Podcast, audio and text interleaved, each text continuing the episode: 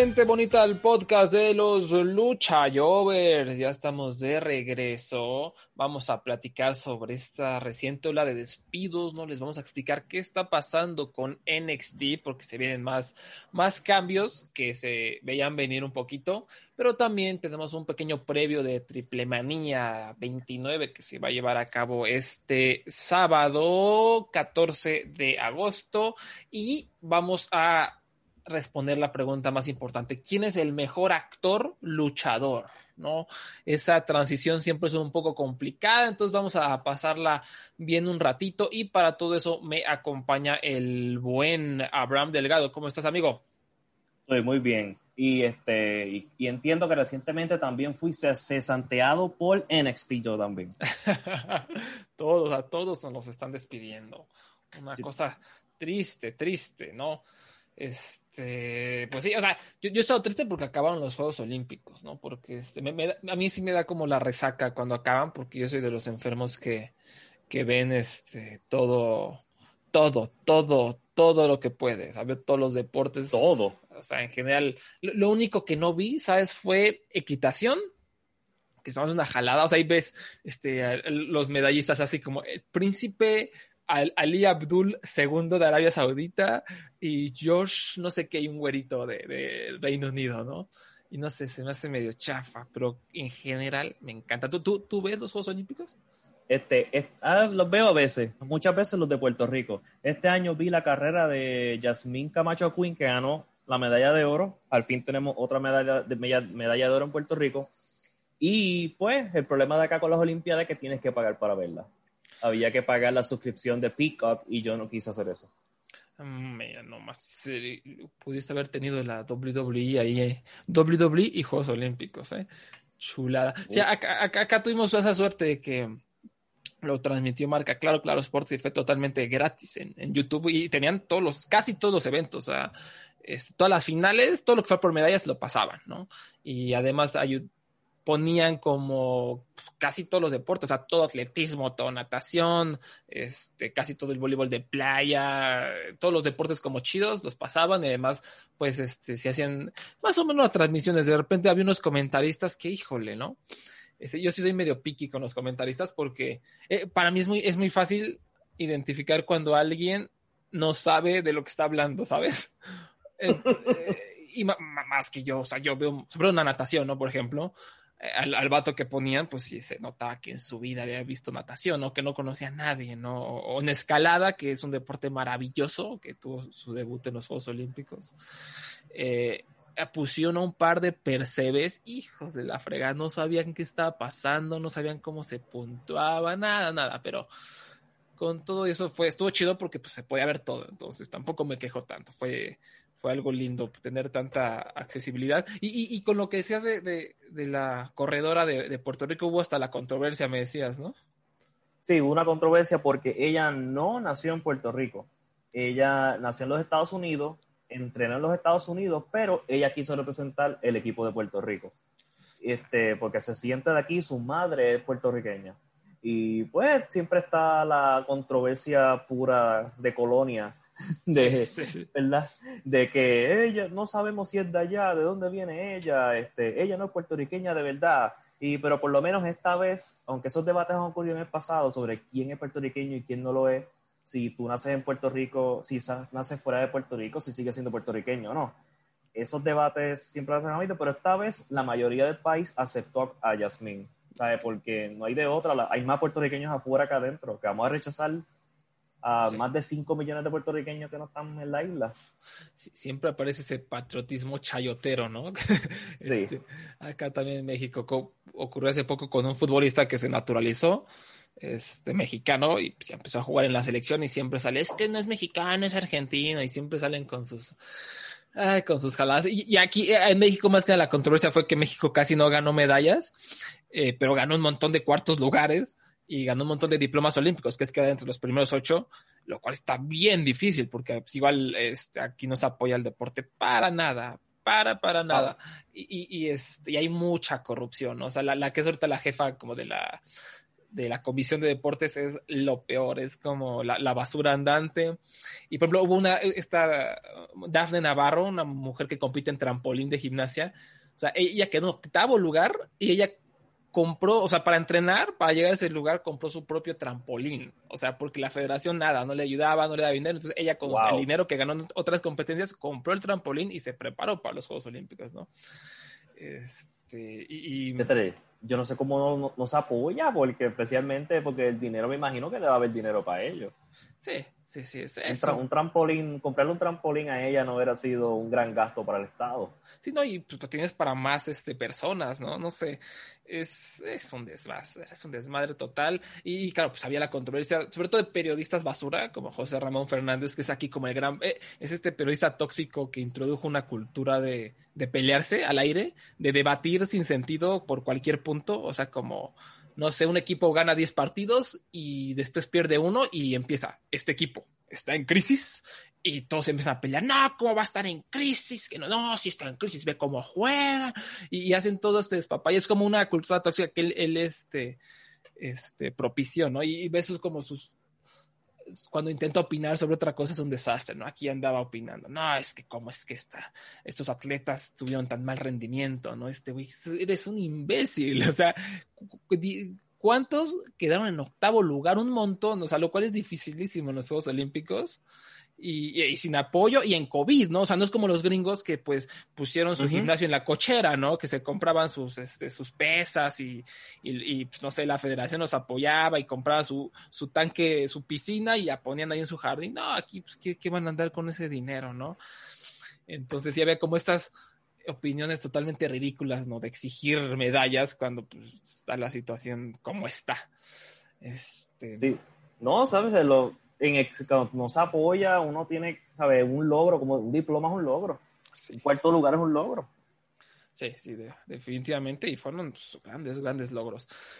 Ah, en fin, en fin, ya perdón, perdón, este, necesitaba hablar de los Juegos Olímpicos porque me, me gustan, me, me, me, extasian, pero vamos a hablar ya de lucha, ¿no? De, de NXT en específico, que es todo menos un logro, ¿no? Este, es lo más lejano a un logro olímpico NXT ahorita ya las está dando. Eh, durante el, ¿qué, ¿cuándo fue? El 6 de agosto, me parece, fue el viernes. sí, el 6 de agosto, el viernes pasado creo que fue. Sí, despidieron a más personas del Performance Center de NXT, que son Bobby Fish, Bronson Reed, antes conocido como Jonah Rock, Mercedes Martínez, Tyler Rost, no sé quién sea, Conor Reeves, no puede ser que haya durado tanto, Leon Ruff, Stephen Smith, Jake Atlas, Ari Sterling, también conocido como Alex Zane, Desmond Troy, Zachariah Smith, Asher Hale y el gigante Sanjir. ¿No? Y bueno, obviamente pues fue medio impactante, ¿no? Ver tantos nombres, ¿no? Algunos de los que pues mucha gente esperaba más, sobre todo Bronson Reed, ¿no? Que me decías que sí ha estado más o menos en televisión. No, el mes pasado era campeón de Norteamérica, en North American Champion entonces, entonces tienes Mercedes Martínez, que es una mujer veterana, que pienso yo, si, si esto es un taller de verdad para entrenar luchadores, tú necesitas veteranos, ¿no? y sacaron a una, a una, de las mujeres más veteranas que hay luchando todavía. Bobby Fish, un hombre veterano de hace años, no sé por qué lo sacaron. Y muchas de estas personas son los que veían en New Japan Strong, que decidieron robárselos para que AEW ni, ni Ring of Honor ni nadie los, los cogiera como Ari Sterling. ¿Quién era Ari, Sterling? Alex, Alex ¿no? Sí, sí, sí. Entonces también tiene a Archer Hale, que es Anthony Henry. Ah, sí, cierto. Este, Tyler Ross, que era Ross Taylor, que él había salido en Ring of Honor el año pasado y en New Japan Strong. Muchos de estas personas fueron que la agarraron a mitad del 2020, cuando empezaron a tener fama, ¿verdad? En, en nombre y las dejaron ir ahora este año porque nuestro amigo Nick Khan está al fin corriendo esta compañía como una, se supone que se corre una compañía realmente. Sí, eh, algunos de estos luchadores, pues sí, este, digo, pues una lástima, o sea, de sentimentalmente, pues es terrible perder tu empleo, ¿no? Pero, o sea, ya desde el punto de vista analítico, pues, o Jake Atlas, perdón, aquí lo dijimos, en este podcast yo lo dije y me burlé y dije, este vato está perdido, ¿no? Apenas estaba empezando a hacerse un nombre, traía potencial, lo estaba llamando PWG, tenía por ahí unas movidas vistosas y el vato firma con WWE. En vez de curtirse, cuando tenía la posibilidad de explorar nuevas áreas, luego lo firma con WWE. ¿Qué pasa? Lo utilizaron súper poquito, no evolucionó, no mejoró y lo corrieron. O sea, es como, güey, me debería sentir mal por ti cuando esto era bastante evidente que iba a pasar. Lo mismo Leon Ruff, ¿no? Que pues, es un pato todo chiquito que, bueno, le tocó su momento, fue campeón. O sea, lo utilizaron como, eh, como, se llama? Como anzuelo para una historia ahí toda pedorra con Johnny Gargano. Eh, ¿quién campeón de chiste. Ajá, exacto, ¿no? Este Alex que igual, o sea, ¿qué estabas pensando? O sea, todas estas, muchas de estas personas es, ¿qué estabas pensando, mijo? O sea, eh, y, los van a seguir despidiendo y algunos ya los despidieron, ¿no? O sea, aquí, aquí el, el, el problema, no, ahorita, retomo lo, que, lo que decías de Nick Khan, que es como el, el punto focal de todo esto, ¿no? Eh, la, llegada de Nick Khan, y, no lo confundan con Tony Khan, el jefecito de AEW, ¿no? Tony, Nick Khan, perdón, es este tiburón de los negocios, ¿no? Que en entrevistas ha dicho, ¿no? De que su enemigo, como Vince McMahon, su enemigo es el sueño, ¿no? Su enemigo es dormir, este, piensa en dinero, ¿no? E, él, ha rescatado otras empresas, él ha generado mucho dinero para otras empresas. Entonces, ¿él qué hace? este vato llega con esta mente de negocios para generar dinero y ve a esta empresa WWE que durante los últimos dos años o tal vez más contrataron a lo idiota, ¿no? Contrataron y contrataron y contrataron y contrataron gente para intentar frenar a AEW. Pero ¿qué pasa? O sea, WWE está en otra estratosfera, porque pues ya tienen muchísimo dinero, están en Fox, tienen este contrato con Pico, que es la, plataforma de streaming gringa, en donde tienen su contenido, como su WWE Network, ahí se mudó en Estados Unidos. Tienen todo, todo este dinero, ellos están como en otra liga, en otro planeta. O sea, ¿por qué te pones a, intentar quitarle tanto talento a la competencia cuando a lo mejor tú podrías encontrar nuevas maneras de, generar dinero, ¿no? No, y, es increíble porque, como tú dices, ellos están literalmente ganando eh, billions, ¿sabes? Mil millones anuales. Ellos están teniendo desde el año pasado este, record profits. Ellos nunca, ni siquiera en el actitud era, han tenido tanto dinero y han ganado tanto dinero como están ganando ahora. Ellos, ¿sabes? Ellos literalmente AEW, que es lo más cercano a ellos, no, es una mosca al lado de ellos.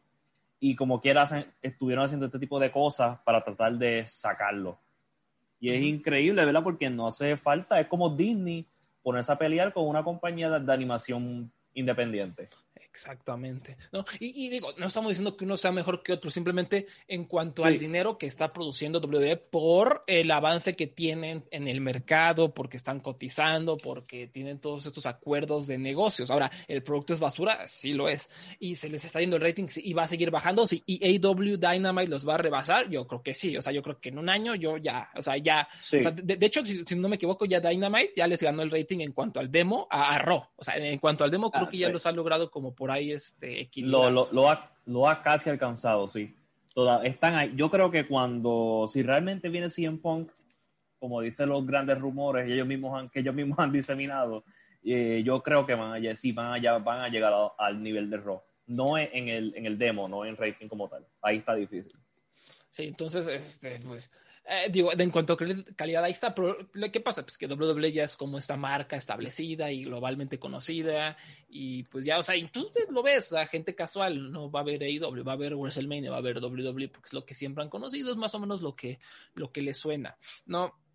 Y, ¿y qué pasa? repito, ellos están intentando crear una empresa de entretenimiento, ¿no? De lucha libre. Entonces llega Nick Khan, que se la sabe, y dice, a ver, ¿por qué tienes a todos estos percebes?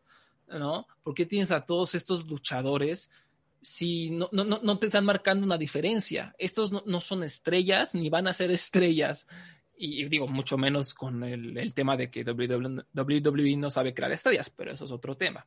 Eh, entonces, ¿de qué nos sirve tener a 30 cabrones que le intentaste ganar la competencia? A, nosotros, a nuestro objetivo de ser el, el, Netflix de la lucha, el Netflix del entretenimiento deportivo, no nos está sirviendo de un carajo. Entonces vamos a, de eliminar sus contratos y ese dinero nos sirve para otras cosas. Así de simple. Y por ejemplo, eh, eh, ahora podemos hablar también de los despidos de Bray Wyatt, de Braun Strowman. O sea, lo más probable es que estos despidos hayan sido porque cobraban bastante. O sea, e-, eran contratos jugosos y, repito, a pesar de que los fans de WWE digan que Bray Wyatt es un genio creativo, no sé por qué, pero bueno, ya ellos es, eh, no generaba ratings, no movía nada. A la mejor mercancía es lo que he escuchado, pero no creo que eso haya sido suficiente para justificar, ¿no?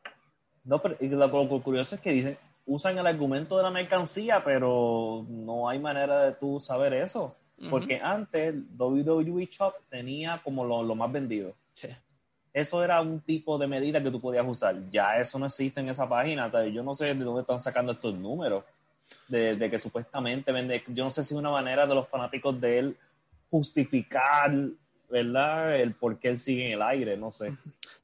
La verdad es que, o sea, Bray Wyatt, o sea, objetivamente, piensa, o sea, ya lo hemos dicho aquí también, o sea, no es por eh, insultar a fans de WWE o burlarme, pero de verdad, o sea, cualquier persona que no es fan de lucha ve este señor lo que hacía ¿Y para qué? O sea, e, es una vergüenza. O sea, era un cringe total. O sea, no movían ratings, solo hacía cosas sobrenaturales que no encajaban con el script, digamos, de, lo que es la empresa. Y tal vez Tony Khan a lo mejor también lo vio y dijo, bueno, pues este vato nada más está alienando a la fanaticada. Ahí está el día que debutó SmackDown en Fox, en Fox Sports, en Estados Unidos pusieron un segmento de Bray Wyatt y ahí estaban los ejecutivos de Fox con una cara de vergüenza total en primera fila, ¿no? Y eso es el sentimiento que le genera a, la gente que, está ajena a la lucha. Entonces, ¿por qué quieres alienar a esa gente con este tipo? Y además de eso, ya tienes a Alexa Bliss, que es como el, mismo personaje, ¿no? De Bray Wyatt, de una zombie ahí, y que además, pues cumple con los gustos de Vince McMahon, de la güerita, y que además eh, eh, de los pervertidos que les encanta ver WWE.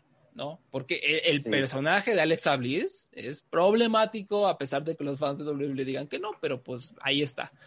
Eso es una adulta, ¿qué te pasa, Wally? un desastre, un desastre. Eso, no es una, eso no es una mujer que pretende ser una niña con una muñeca y su columpio y hablando con voz bien finita. Eso es una mujer adulta que quiere hacer todas esas cosas que hace una niña. Eso no, no sé por qué, dónde está la perversión. Sí, sí. No, y, lo peor es cómo la defienden, pero, pero caray. Bueno, y digo, creo que de todos modos el, el, medio del asunto es que era un contrato jugoso. Lo mismo Braun Strowman, de seguro era un contrato jugoso. ¿Y para qué quieres a un vato que te cobra tanto cuando no está generando nada especial?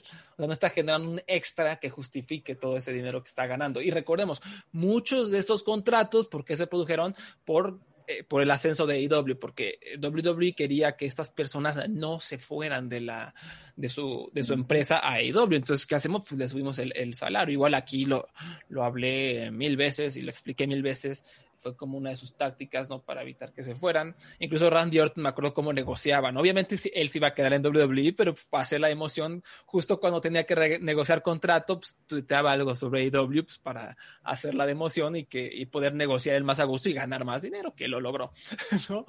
No, y hasta me acuerdo que él hasta tuvo una, una guerra de Twitter con Osprey. sí, es cierto. Eso fue. Y yo, de wow, Osprey contra Randy Orton es una lucha que yo jamás en mi vida se me hubiera ocurrido que puede, que pudo haber ocurrido. Ay, Dios. Y entonces, pues, entonces empezamos a, despedir a toda esta gente que no sirve. O sea, eso, solo era un contratar por contratar para sentirnos chingones y para intentar apacar la competencia. Y también hay que decirlo, existía como este rumor, esta pretensión de, ya que no existe como una tercera marca pedorra, crear otra marca que fuera como de developmental, ¿no? De desarrollo que ah, se rumoraba iba a ser como un Evolve manejado por Gabe Sapolsky y por eso contrataron a tanta gente de, de, Gabe, de, de, Gabe Sapolsky que estaban en Evolve, como Leon Ruff, como este Anthony Henry, aquí conocido como Asher Hale, como Harlem Bravado, que también yo creo que se va, nos va en la próxima hora de despidos. Ojalá no, porque Oh, me cae bien, pero y así, ¿no? Había, hay varios de Evolve que pues, los contrataron probablemente para eso, pero es claro, y ahorita vamos a, a hablar por qué, es claro de que pues esta marca no le interesaba más que a Triple H y pues, ya, ya, rest in peace, ¿no? Eh, otros No, y que- despedidos, ah, dime, dime. No, sí que también NXT, tam- también otro error que tuvo NXT es que eso no es lo que Vince McMahon piensa que es lucha libre. Ujú, ujú. Era, ¿sabes? Triple H creó un producto que para un nicho y en vez de tratar de quedarse con ese nicho de los fanáticos hardcore porque tenía un apoyo bien bueno. Este, yo era uno de ellos, ¿sabes? De, de- se fueron a USA, se fueron a, a tratar de competir, los luchadores se estancaron y todo cambió por completo, ¿sabes? Llegó hasta las mierdas del main roster, que hay una mujer que tiene mil años, hay un asesino en serie. Hubo, las, hace dos semanas hubo una lucha donde Johnny Gargano luchó contra el asesino en serie y si el, y el que y si Gargano ganaba este, una mujer de su equipo no podía salir con el asesino en serie. Pero si el asesino en serie ganaba, se la- él salía con ella. O sea, que Dios estaban peleando por una mujer. Gargano ganó y como quiera, ella se fue con el asesino. Y este es el tipo de cosas que tú dices, esto no era el NXT que, este no es el, el NXT que fue famoso, esto no es el NXT que la gente amaba. Y, y en el tema de Nick Khan, ¿sabes? Otra cosa que también hay que tener en cuenta es que en el Performance Center hay mucha gente que no es de nombre allí metida. Así que cuando Nick Khan ve estos números, él dice, ¿por qué vamos a tener toda esta gente? ¿Por qué voy a tener a Leon Roth, a Ari Sterling, a Cher Hale, a Jan Sanhir, cuando tengo toda otra gente que se supone que me estén desarrollando? Porque, ¿sabes? Vamos a sacar a esta gente, vamos a quedarnos con estos otros que cobran menos. Y yo creo que parte también hay ese, es parte del, del- de por qué también se ha ido esta gente. Tal vez cobraban un poco más que lo que están desarrollando. Y también, o sea, aunado a eso, es que el Performance Center nunca produjo a una estrella, a un luchador. No. O sea, en esa mamada de concepto innovador y donde los podían hacer repeticiones de cómo hacer un hip toss, ¿no? De cómo hacer un lazo, una y otra vez, todos los días, vamos a entrenar cómo hacer el lazo, ¿no? O sea, uy, ¿cuánto vas a aprender, Jake Atlas? en vez de salir a luchar a New Japan, a Ring of Honor, a PWG, a GCW, aunque es una porquería más o menos, o sea, algo aprendes, ¿no? Algo te sirve codearte. No, vamos a practicar cómo tirar un lazo en los rings del Performance Center todos los días, ¿no? Uh, qué, Pero- qué, qué gran, este, eh, qué gran aprendizaje, ¿no? Y es que realmente eso es lo que pasa. Por eso vemos a cada rato que contratan al atleta, ¿no? Al, ex NCAA, ¿no? Al, al que jugaba fútbol colegial, a la que hacía track and field, a la que hacía atletismo en no sé qué universidad, en la que hacía gimnasia. Y ninguna de esas personas, o prácticamente ninguna, llega a, a como desarrollarse como un luchador. ¿Por qué? Porque ese performance center es, es una jalada, no sirve, no, no sirve nada. O sea, podemos ver los nombres. Y, y mira, aquí tengo, por ejemplo, el, el cartel de NXT Takeover Arrival, que fue en febrero del Ah. 2014, donde todavía pues, NXT comenzaba a despegar y a producir talentos. No tenemos a, a ver, a Cesaro, Sami Zayn, que ya, ya venían con el aprendizaje, o sea, no, no iban a aprender Sí. nada. Mojo Rawley, que nunca fue un buen luchador. CJ no aprendió Park- nada. CJ Parker, que se tuvo que ir para aprender porque aquí no le enseñaba nada. A lo mejor promos, a lo mejor Dusty Robles enseñaba eso sí, pero a luchar no. Se fue y mejoró, ya sabemos. Eh, Él es Juice Robinson, por si no le topaban el nombre. De Ascension, Conor y Víctor, maérrimos luchadores, ¿estamos de acuerdo? No, ahí no, eso es. Oye, ¿qué, qué es esta lucha? De Ascension contra Too Cool, Grandmaster Sexy ¿Qué? Scotty Too Hotty por el campeonato de NXT. Y Eso fue en Arrival 2014. Wow, yo no recordaba, yo no recordaba tu culo en NXT. Ni Como yo. sabemos, dos luchadores jóvenes creados, ¿sabes? Que necesitaba la compañía. Grandmaster 66, Scotty to Hotty. Ah, monorrea. No, no, esos no cuentan. Jovencitos. Paige, que para mí nunca fue una gran luchadora, sé que muchos difieren, pero bueno, eh, eh, quitando eso, ella ya venía de luchar en el circuito, en el circuito independiente porque sus padres son luchadores y es de familia y todo eso, ¿no? Entonces ella ya venía con el conocimiento. Emma, que la verdad tampoco fue una gran luchadora, es No. medio se defiende. Eh, Tyler Breeze, que podríamos decir a lo mejor es el como uno de los casos de éxito más o menos, ¿no? Que, pero él es que él estuvo años y años en el en Florida Championship Wrestling y luego en NXT, ¿no? ¿Y qué pasó? Sí. Que ya, ya, ya que lo querían como elevar, pues no pasó nada, porque se quedó como estancado. No, lo, lo triste de Tyler Breeze es que a él le dieron, hasta a él le dieron a Joachim Thunder Liger. Así es cierto. Y, y muchas veces si tú luchas con Liger, ya eso es que la gente, ellos ven algo en ti. Y no, él no llegó, ¿sabes? ¿Qué es lo más lejos que llegó Tyler Breeze? Fuera de los, él tuvo una, un evento estelar en NXT y su equipo con Fandango. Y él es un buen luchador, pero yo no sé, nunca, tan- ni siquiera yo diría que es un éxito, porque vamos, no, no llegó muy lejos tampoco. Y ojo, estamos hablando de la primera camada donde parecía que sí había cierto aprendizaje, ¿no? Y ya, ahorita a lo mejor si nos da tiempo podemos revisar la, la última camada, que es un desastre, ¿no? Este, No, es la peor de todas. Y ya, ya para terminar, este es Xavier Woods, que ya venía de TNA, ¿no? Ya tenía su Sí. aprendizaje, ya se la sabía. Adrian Neville, que pues obviamente, o sea, él, él- él aprendió en el mejor dojo de todos, que es el de Dragon Gate, entonces No. ni al caso comparar. Y Bo Dallas, que era malísimo. Bob Dallas, es increíble que existía un mundo donde Bob Dallas estaba en, una lucha estelar. Un desastre.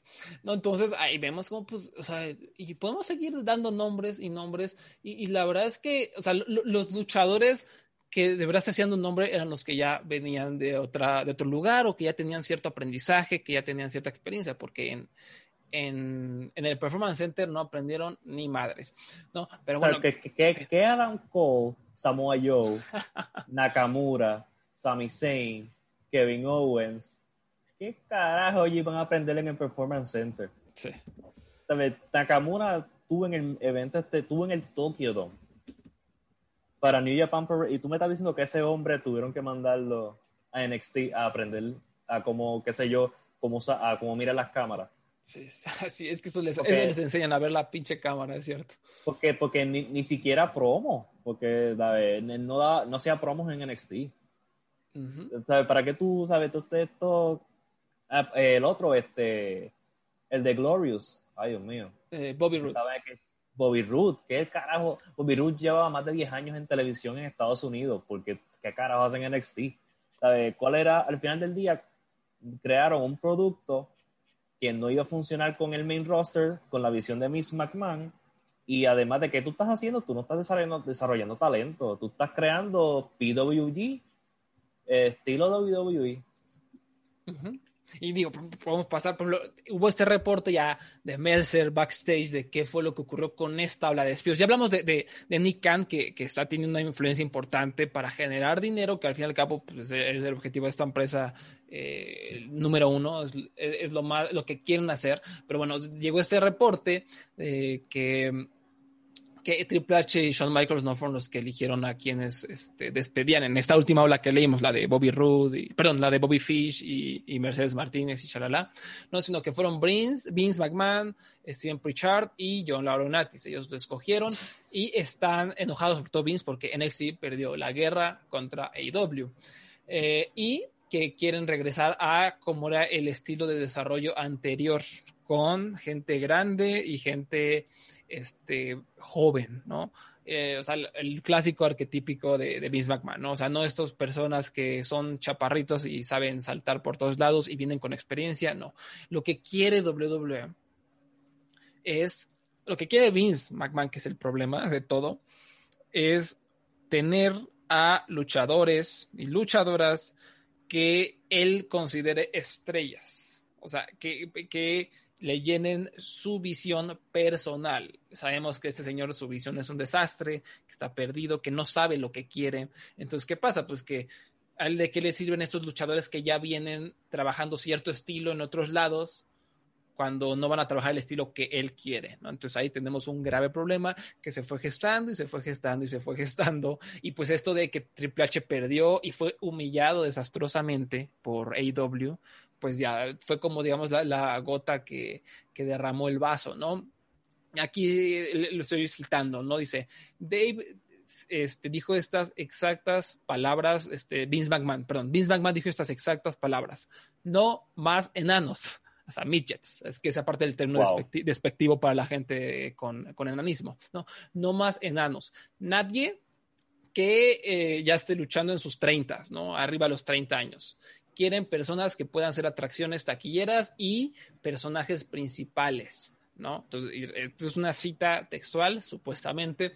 Eh, en donde pues básicamente Adam Cole, por ejemplo, no es la persona más alta, no, no es la persona más alta, pero es claro que tiene un muy buen look, tiene mucho carisma, tiene muchos seguidores, ¿no? entonces la WWE sí está como empeñada en, en, en quedarse con, con, Adam Cole, ¿no? y que al parecer le, le, van a ofrecer un lugar en SmackDown o en algún punto del, del roster principal. Eh, porque ya tienen comedias para él, que es la misma historia de siempre y siempre es un fracaso. En fin, ¿no? todo esto pues nos habla, ¿no? De que Vince McMahon, eso se veía venir también. O sea, sí. hay una disparidad muy grande entre lo que Vince McMahon quiere y, y, lo hemos visto, todas estas quejas que traemos por 5, 6, 7 años de que WWE, de que Raw SmackDown no sabe aprovechar a los grandes. O sea, ¿cómo es posible que en NXT sean esos luchadores tan queridos, tan encumbrados, tan exitosos y lleguen al roster principal y no sean nada? Porque esos luchadores no, no lo que acabo de decir, no, no forman parte de la visión de lo que Vince McMahon sí. cree que es. O sea, todas estas personas que Triple H le mandaba para él eran perdedores, ¿no? Eran enanos y eran inútiles y eran gente que no iban a ser taquilleras. Ahora, también, pues, Vince, ¿qué quiere? O sea, ¿qué chingados quieres? Tienes ahí, ahí Citri, que es torpe, es grande y sabe, sabe este, hablar. Sí.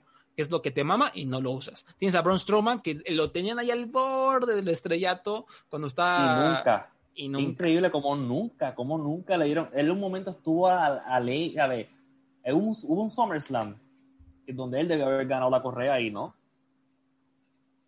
Yo recuerdo eso. Uh -huh, uh -huh. Sí, estaba caliente. O sea, Braun estaba caliente para el empujón y no, ¿por qué? Porque querían alimentar a Roman Reigns y pues la camotearon, ¿no? Entonces, eh, pues, perdón. A, a, hubo siempre esta como disparidad, ¿no? De que llegaban estrellas Shinsuke Nakamura, Bobby Roode. Además, era satisfactorio para el fanático, para, para los dos tipos de fanáticos, ojo, porque uh -huh. para, para, el fanático hardcore de la lucha, como nosotros, ¿no? Que había visto a lo mejor a Bobby Roode no recibir el trato que merecía en TNA, no sé, eh, Samoa Joe y lo mismo en TNA, ¿por qué no lo usaban bien? De pronto llega NXT y gana el, el campeonato, está en el evento estelar, es esta fuerza dominante, lo dejan hablar en el micrófono, es una arrolladora, ¿no? Finn Balor ya se estaba alzando en New Japan, lo traen aquí, es todo un éxito y, y, y luce oh, como una estrella. Y, y Asuka es otra que uh -huh. vino súper, súper caliente de NXT y Charlotte le echó un balde de agua que, que quedó completamente fría. Ella no, se, ella no se ha recuperado desde que perdió WrestleMania. Sí, sí, sí. Entonces, todos estos luchadores que nosotros, los hardcore, lo veíamos como estrellas, llegaron a NXT y los trataron como estrellas y eso pues era satisfactorio, las luchas eran muy buenas y ah, para el fanático como más de WWE de ese estilo, pues veía cómo se incorporaban, cómo daban estos espectáculos de lucha, cómo traían algún personaje, cómo se trabajaba bien y veían lo mismo que nosotros veíamos. Si este Finn Balor, este Nakamura, este Neville, este Sami Zayn son estrellas efectivamente entonces, qué chido. Mientras que en WWE, en Roy SmackDown, estamos un poco estancados. Estamos sufriendo porque John Cena ya está empezando a irse. Ah, pues aquí en NXT están haciendo como esta revolución. Entonces, apelo a, los dos tipos de, fanaticada. Pero, ¿qué pasó? Que lo, que ahorita decías, ¿no? De que se empezaron a, se convirtió en un PWG. Querían hacer este. Triple H quería hacer este estilo PWG, ¿no? Y, y se empezaron a enfocar en eso. ¿Y qué, qué pasa con, con PWG? ¿Qué es, no? PWG o lo que era, digamos, en el 2014, ¿no? PWG es este, eh, ¿cómo hacer una, una, comparación? Es la Champions League de la lucha. Sí, ¿no? es, lo, es, lo, mejor de lo mejor y todas las luchas son eventos estelares. Exacto, ¿no? Entonces, otras empresas hacían, se encargaban de crear talentos como Evolve, ¿no? Evolve crea, creaba a Johnny Gargano, le daba el empuje, no sé, a Timothy Thatcher, a, a Drew Galloway, ¿no? Por otro lado teníamos acá a, a, a produciendo a Kit Lee, a Donovan Dijak, a Ring of Honor sacando a Kyle O'Reilly, eh, a Adam Cole. Adam Cole.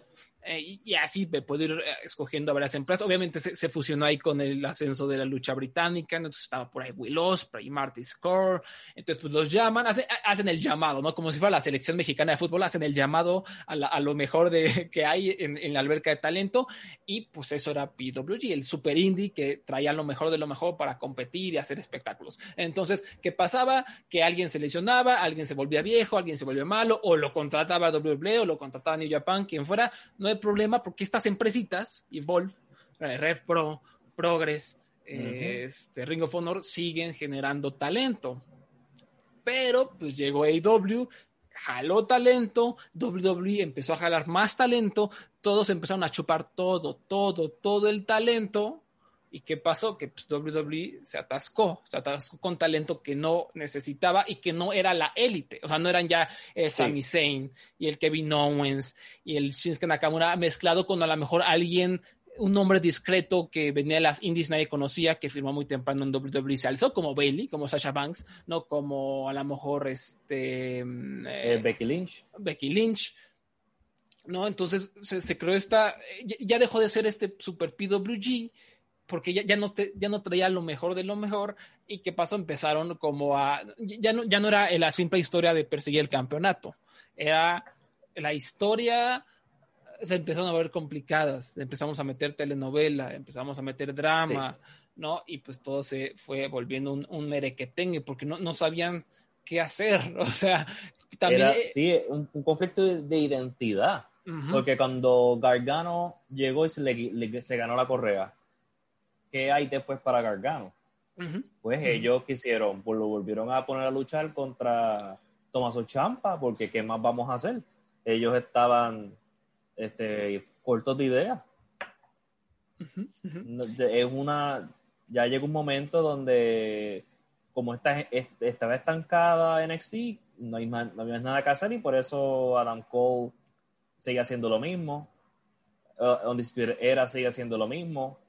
Cargano, Champa, ¿sabes? Tenía que uno lesionarse para por lo menos tener algo nuevo cuando volviera. y, y, y, aunado a eso, pues no es lo mismo ver a Kevin Owens, a este vato que, que por años se partió la espalda en el circuito independiente, llegar y tener su coronación y dominar, a que llegue, ¿quién te gusta? Eh, ¿Cómo se llama? Jonah Rock, ¿no? Bronson Reed. Este vato que nadie topaba, que a mí se me hace bien genérico, que en PWG no le fue bien, que pues, a lo mejor en Australia era bueno, pero fuera de ahí no, le costó trabajo, pues llega, lo impulsan y pues eso, o sea, no, no te produce la misma satisfacción y no tiene el mismo poder de estrella que un Kevin Owens de un fin valor, ¿no? Eh, entonces ahí se atascó como la maquinaria, ¿no? Y pues el reciclaje de historias. Dime, dime. No, y pues te pensar en esto, que NXT ha llegado al nivel que hasta ha devaluado a sus estrellas. Ahora mismo, Gargano tiene el mismo valor que cuando filmó con ellos y estaba con DIY y estaba siguiendo la correa. Él tiene el mismo valor de hace 3, 4 años.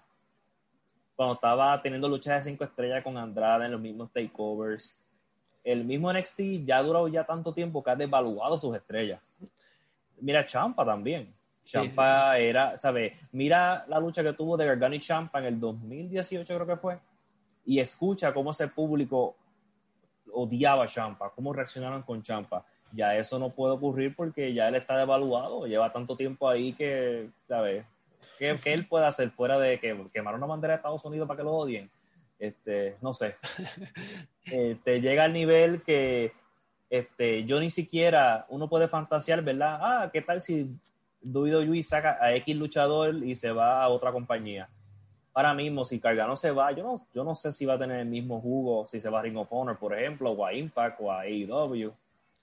Este, Gargano es un hombre que no me sorprendería lo despidan, ¿eh? O sea, porque eh, eh, lo, dijo textual Vince, no más enanos. Es claro, de, porque recordemos tuvieron ese pequeño impulso de él y Champa en, en Raw, en SmackDown, como que los quisieron meter. Se ve que a Vince, o sea, de verdad, no lo digo, yo, no, no es yo por mí odio a Gargano, o sea, pónganse en los zapatos de este señor loco que odia a los enanos, que, que le gustan los güeyes enormes y poderosos. O sea, pongan zapatos y vean a Johnny Gargano con su atuendo del Capitán América, con su estatura, de neta, o sea, neta creen que Vince McMahon lo va a querer a él. Yo la verdad no creo. digo, vamos a ver qué pasa. Yo, a mí no me sorprendería que todas estas estrellas que tiene NXT, eh, él, él, lo despidan. Eh, eh, y, y, el problema es que en AEW, yo, yo creo que lo querían contratar luego, luego y AEW para mí no, no harían buen trabajo con él. Para mí lo dejarían hacer sus chingaderas y sus historias de telenovela, eh, porque este, este vato, y lo estoy viendo en Dragon Gate USA durante la pandemia, bueno, durante el primer año de la pandemia, y, y es un vato que necesitan poner una correa, necesita alguien a, a, poner una correa, a bofetearlo y decirle, no, cabrón, cálmate, calma tus telenovelas, calma tus impulsos y vas a hacer esto, vas a luchar como y vas a hacer esta historia. Como Aleister Black. Ajá, así. sí, por lo menos con Aleister Black, AEW toda, se nota que AEW le agarró, lo agarró y le dijo, ok, puedes decir tus dos o tres cosas raras, puedes vestirte como quieras, pero tú, cabrón, tú eres un luchador que patea culo. Y eso es lo que tú eres. No hay magia aquí, no hay lucha de diablo contra el, contra el ángel, chilea. Tranquilo. Y pues, y, y hubo un éxito con él en el miércoles pasado, ¿sabes? Por lo menos lo, pero sí, Gargano, él y Bray Wyatt son tres luchadores que hay que agarrar porque uh -huh. son como que se van al extremo de lo que la lucha libre no debe, no la línea que no debe cruzar. Sí, sí, sí. Y Gargano creo que funcionaría mejor, yo creo que en Ring of Honor, que es esta empresa donde sí. no están haciendo historias tontas o, o, muy, o muy bajitas, ¿no? Como que lo pondrían a luchar y ahí se destacaría y sí. se encumbraría y todos seríamos felices, ¿no? Nos recordaría por qué amábamos a, a Gargano, porque es un gran luchador, ¿no? Porque sí. es este actor de películas de terror mexicanas de serie B. sí, y Ring of Honor, no sé si has visto show reciente de Ring of Honor. No. Este, y el, el, producto de ellos, me, me, me, yo vi el pay-per-view y me gustó la presentación y me gustó la, ¿sabes? Todas las luchas fueron buenas, menos la de Easy Free, por razones obvias, eh, porque el hombre no se puede mover. Este, y fuera de esa, y sí, tiene un tono donde a pesar de que es como que deportivo, como si mostrarlo como deporte completo, tienen también sus historias, sus entrevistas, ¿sabes? Me gusta, por eso es verdad, tú tienes razón este, si tú pones a Gargano ahí y lo obligas a ese estilo, va a ser mejor. Pues a ver qué pasa. Digo, ya, ya, lo estamos adelantando, ya lo estamos despidiendo nosotros, ¿no? Pero. Sí, pues, pobre, sí. Ahí, ahí, se, ahí se queda haciendo sus jaladas. Pero bueno, entonces, y digo, y en todo, dentro de todo esto, de todas estas razones, pues también eh, la razón número uno es Vince McMahon, ¿no? Porque eh, parte también de la, yo creo que de la desilusión que hay con NXT ahorita, es que sabes que todos esos luchadores en cualquier momento se los chupa Royal o SmackDown, en cualquier momento los llaman y eso automáticamente ya sabemos todos, todas, que eh, significa adiós luchador, o sea, adiós talento, adiós potencial, adiós todo, porque en el roster principal, pues Big McMahon los ve, como que una, dos semanas lo intenta, tal vez un mes, y dicen, no, este güey es un pelmazo, ya lo, lo manda ya main event, lo manda a hacer Jover de algo, ¿no? Como pasó con Kid Lee como pasó con Matt Riddle, que ya hace comedia, como pasó con Ricochet, que ahí lo medio intentaron, ¿no? Digo, intentar bajo los bueno, términos de Vince McMahon, que es perder 10 veces contra AJ Styles, ¿no? Cedric Alexander fue otro. Cedric Alexander, entonces, ya, ya, ya lo como único, fan... lo, lo, único que se salvan son NXT UK. NXT UK debe, no pues nada, pero ese contrato, yo te juro que ellos deben estar ganando bien poco porque nunca los cortan, nunca sabes, si tú eres luchador y tú quieres estar en este sistema de WWE, lo mejor que tú puedes hacer es ir, irte a NXT UK, tener un acento porque te mandan a esa parte del mundo. Sí. Porque sí, ahora sí, mismo, allí mismo está, no sé si conoces a Ben Carter. Top perdedor. Ben Carter, él está, él, un tipo que estaba subiendo, muchas compañías luchando por su talento y se va con NXT. Lo envía a NXT UK y mira qué cosa, todavía está contratado. Suertudote. Y, y es de la misma, y fue de los mismos, ¿verdad? Y estuvo, fue de la misma camada de, de toda esta gente que acabaron de sacar. Uh -huh. de, los, de los Jonah Rock y, los, y a los Alex Zane de la vida que fueron contratados, pues él fue uno de ellos y el único que se quedó. Tuvo suerte, tuvo suerte el muchacho. Lo mandaron ahí al territorio que nadie ve y nadie conoce. Es el territorio fantasma, la, la zona fantasma, ¿no? Este, NXT UK. No. ¿Y sabe cuánto tiempo lleva Walter campeón? Ay, verga. Todavía es campeón, yo creo que ya, ya dos años, algo así. No, no sé. Sí, yo no sé, yo, yo te voy a buscar eso porque y de, y, yo creo que es el campeón más largo en la historia moderna de WWE, ¿no? Puede ser. Porque lleva más de dos años como campeón. Yo, yo, yo ni siquiera tengo el número de días. Qué desastre es esa empresa. Desde, desde, desde el 2019. Desde ya de así, dos añitos. Dos añitos Sí. lleva. Wow. Eh, híjole. Sí, no, pues todos esos, este, yo creo que, repito, o sea, estoy 100% de acuerdo. Les pagan, han de pagar una miseria. Y recordemos, la mayoría de ellos, como lo han demostrado varias veces en sus redes sociales, son marks. Son de que creen que están cumpliendo su sueño y que van a ir a WrestleMania y que sí, sí, este es mi sueño. Pues va, va, va, chavo, es- date. Date ahí tus transmisiones de NXT que, que pues nadie ve, ¿no? Eh, ¿Y entonces, que, pues, quiere, que te diga, quiere que te diga un nombre de que estoy seguro que tú no has escuchado hace años? dímelo. Tyler Bate. De seguro ya es gordo, ¿no? O sea, ya, ya es gordo, ya es este. Tyler Bate tiene 24 años. Él era uno de los prospectos grandes. ¿Dónde está Tyler Bate ahora? Dios mío. Dios mío. No, no, y, ahorita me acuerdo también de A-Kid, ¿no? Qué luchadorazo español. Oh, wow. Hablando de nombres que no sé que no escuchaba hace tiempo. Se fue a perder. No, no, no. Madre. Una Yo no sé. Pero mira el lado positivo. Si te vas a NXT UK, no vas a perder tu trabajo. Efectivamente, ¿no? Pues ahí están, están seguros, ¿no? Perdiéndose, perdiendo años valiosos de, de entretener. Pero bueno, o sea, está bien cada quien, digo, no juzgamos desde Sí. pues, un punto de vista de que pues, queremos ver que grandes luchadores y luchadoras, pero pues si tú estás cómodo y ganas dinero y provees para tu familia, pues qué mejor y pues, no estaría mal, o sea, vas, haces tus grabaciones en UK, según yo hacen grabaciones dos días y nos vamos dos meses de descanso. Qué chido, o sea, qué buen trabajo. Y pues, Sí. si, si me equivoco, no importa porque nadie me ve. Este, Nadie te está viendo. ¿Quién te va a juzgar? entonces, pues, no, o sea, está chido. O sea, la verdad es un. Yo lo haría a la mejor, ¿eh? O sea, yo, yo lo tomaría. ¿por qué no? Por eso yo no lo juzgo. Es como trabajar para Ring of Honor también. Tú vas, grabas un mes, te vas, haces un pay-per-view, sabes como tres fechas al mes y te pagan bien. Y, y ahí Y por lo esa- menos. ¿sabes? Vamos. Sí. Vamos, tienen Rush, está de seguro amando ese contrato. Bueno. Entonces, pues, bueno, bueno, entonces, NXT UK es como está en una isla, una isla este, ya la mitad del Océano Pacífico, que nadie pela.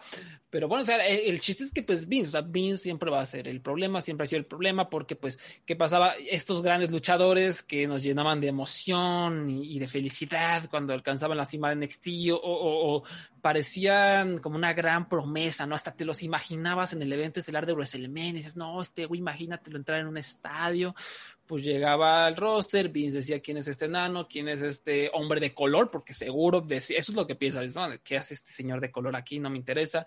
Este es un señor, es un ser repugnante, dice Van.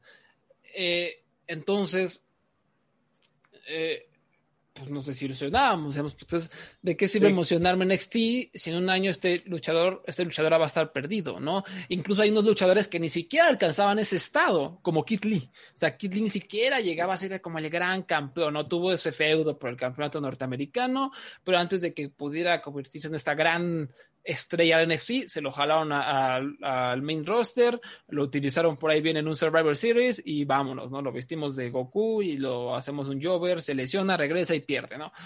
Un Ah, recordé, él ganó la correa, él le quitó la correa a Dan Cole. Él Fue era doble, fue, campeón doble- de NXT. fue doble campeón. Él tuvo el, el North American y el campeonato mundial. Pero adivina quién lo mató. ¿Quién? ¿Killer Cross? Eh, no sé, no sé. Killer Cross, exacto. Killer Cross ¿Sí? tuvo una de las peores luchas de la historia de NXT. Este, de, los- de, la, de la lucha de correa de NXT la tuvo contra Keith Lee contra Killer Cross. Y ahí fue cuando se fue. Sí, fue campeón como un mes, creo, ¿no? Mm. Tampoco no, no ¿Qué- hizo mucho. Qué, bueno que mencionas eso, ¿no? Porque Killer Cross es un ejemplo de todo lo que estamos diciendo de cómo Vince ya está cansado en estilo y está intentando matar, ¿no? Porque él luchó en Raw, SmackDown, no me acuerdo, y perdió, ¿no? Y contra Ah, Jeff sí. Hardy, ¿no? Contra Jeff Hardy. Entonces, inmediatamente, o sea, es como decir, mira, mira, Triple H, mira, este, Noerito, este, tu, campeón. tu campeoncito, aquí me vale un camote, ¿no? Aquí pierde contra mi estrella Jeff Hardy. Y ya, o sea, y va a haber gente que insista, no, está bien porque se está codeando con una leyenda como Jeff Hardy, ¿no? No importa que pierdas, no, eso no sirve de ni verga. Si pierdes, te ves como un perdedor, la gente es de casita dice, ¿quién es este güey? Nunca lo he visto, pero perdió contra este vato flaco. Es un perdedor, ¿no?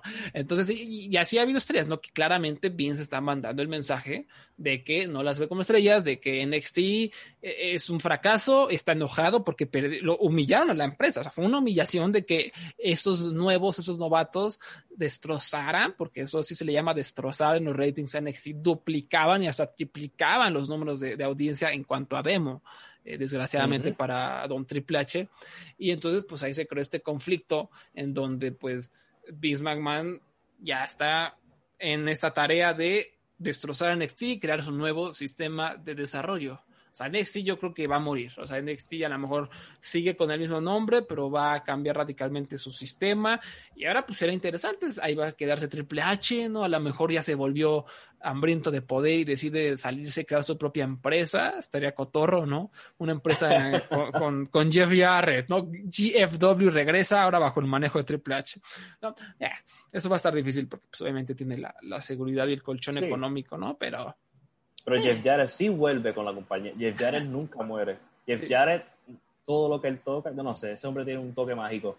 Efectivamente. Sí, es más, yo, estoy seguro que si tú y yo conocemos a Jeff Jarrett, nos vamos a llevar bien con él, porque yo no sé qué carajo él tiene que convence siempre a alguien que le dé dinero. Él habla con nosotros y tú y yo le damos dinero. Sí, sí, es, es, es grande, grande. De seguro lo vamos a ver este sábado en la Triple Manía ganando el campeonato, algo así, ¿no? Este, oh. va a regresar. Eh, pues ya, ya, digo, ¿hay algo más que queramos uh, decir sobre NXT? Creo que ya cubrimos más o menos pues, este, pues, lo vamos, que va a pasar. Vamos a, vamos a agradecer a NXT por ese 2014 a 2018. Fueron cuatro años buenos, pero pues no todo se acaba. Sí. Y pues ni modo para los fans de NXT, lo siento, eh, esto es problema de, gran problema creo que de Vince McMahon, ¿no? De que pues no, nunca, él, él, nunca apoyó lo que estaba haciendo Triple H, nunca apoyó el concepto de las indies, del PWG que estaban formando, ni de los luchadores. Él quiere a sus vatos que él pueda moldear con sus propias manos para hacer como él quiera, ¿no? Y el problema es que lo que él quiere ya no funciona. Entonces estamos en este círculo vicioso y como tienen la ayuda del tiburón y Khan ahorita, pues no importa que esa visión no sirva, no importa que Vince McMahon no sepa qué está haciendo, no importa que las historias sigan siendo basura, van a crecer mucho y van a ganar dinero. Ah, ahora no, ahora vamos, vamos a ver hasta dónde les alcanza ya con los ratings en baja, vamos a ver cómo lo logran. Yo creo que no va a haber tanto problema porque pues el mundo está podrido y la gente horrible siempre es recompensada. y en este caso pues Nick Khan es un hombre que sabe cómo hacer precisamente eso y van a seguir ganando dinero con sus tácticas capitalistas locas, ¿no? Ni modo, así, así es esto es un mensaje positivo al final de este tema. Por supuesto que sí, yo siempre tan positivo. este, y pasamos a algo que sí es positivo de verdad, a Triple Manía 29 que se va a llevar a cabo el 14 de agosto en la Arena Ciudad de México. En Ciudad de México va a haber este, taquilla limitada. Estamos en México, en, para los que no sepan, que nos escuchen fuera de México, eh, o Abraham, te, informo que estamos ahorita en Ciudad de México, estamos en semáforo rojo. O sea, la gente no tendría que salir, no tendría que salir de sus casas, están los contagios a todo lo que da, todavía están, a mí todavía no me vacuna, todavía no me toca, ya me va a tocar, está a punto de tocarme.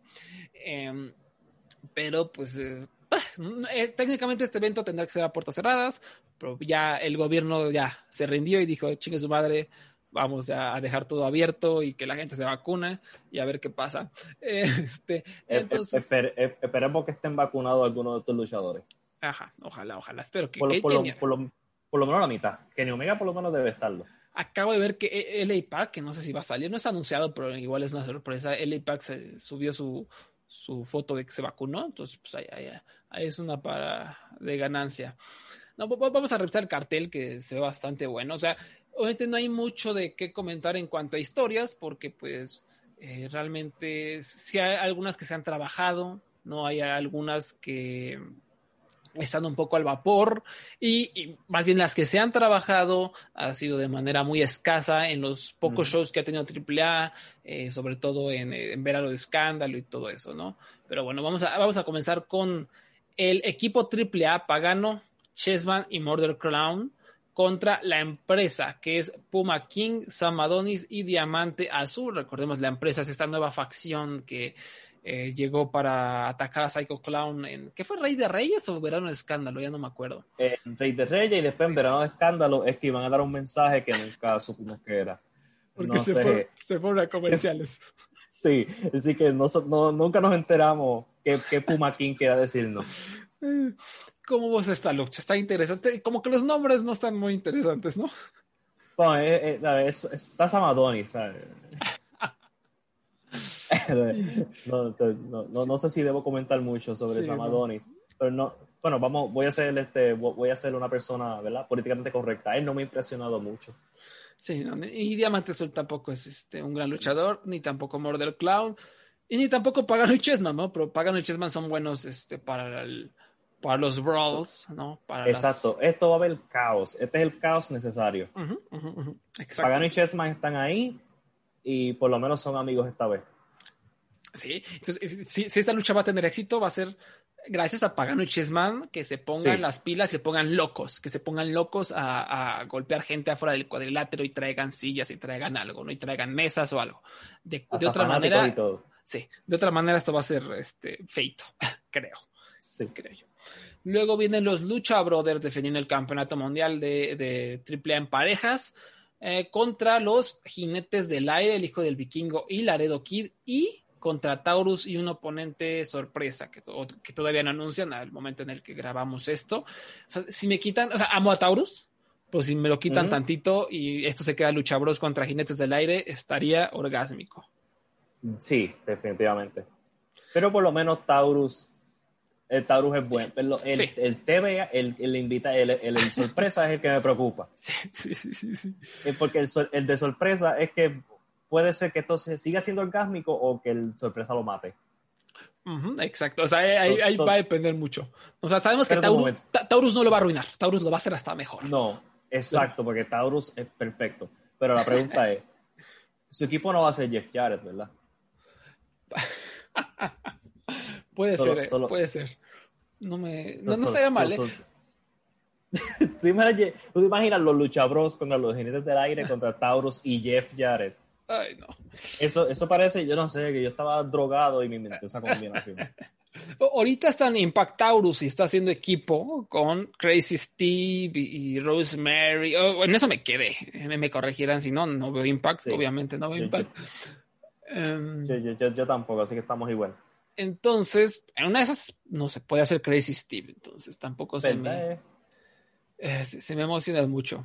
Pero bueno, eso, esto tendría que ser bueno. O sea, esto tendría que ser bueno porque está Hijo del Vikingo, porque está Fénix, porque está Laredo Kid, porque Sí. está Taurus, porque está Pentágono. O sea, este tiene que ser muy, muy, muy bueno y tiene la, la oportunidad de ser lo mejor de la velada. Ya lo veremos. Vamos, ¿sabes? Tú tienes cinco luchadores, ¿sabes? De, los mejores luchadores aquí.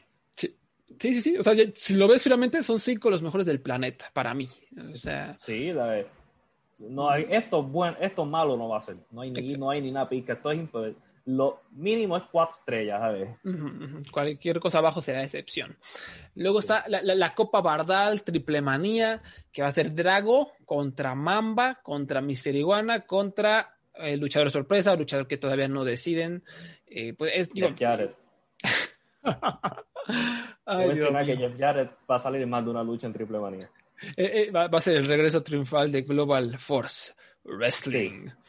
Ay, Dios. O tal, o tal vez uno de los que de, los cesanteados recientes, tal vez sea de sorpresa. Ujú.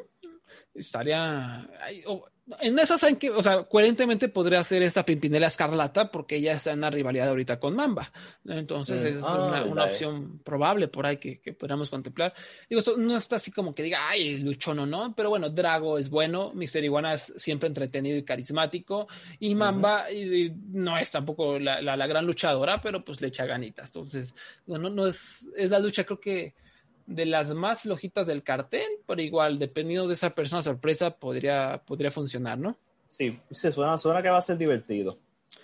Y, y ojo, o sea, aquí se copa Bardar Triple Manía. En una de esas se les ocurre hacer como todos los años pasados, eh, como su Battle Royale de una hora con un montón de cosas y gente, y termina siendo esto de 20 personas. También puede ser, esperemos que no, pero eh, es triple A, ¿no? Las sorpresas son, eh, te llegan de cualquier lado. Eh, una lucha de exhibición de Marvel Lucha Libre, que ya se me había olvidado que existía. Team Leyenda Americana, que participantes todavía no están, ya están definidos, ahorita lo investigo, contra el equipo del Terror Púrpura, el Capitán América contra Thanos. ¿Qué cosa va a ser esto?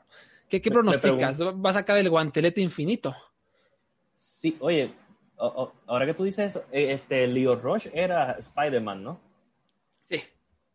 Entonces ya él no está retirado, así que va a haber otro Spider-Man. Ah, ah, ah, no, es que acuérdate que pues, se retiró Leo Rush, no, no este Spider-Man. Entonces ya sabes que el, el, Leo Rush se nos ah. se, sale del retiro cada, cada luna nueva, entonces ya no, ya no tarda en regresar y este podría ser su regreso triunfal, ¿no?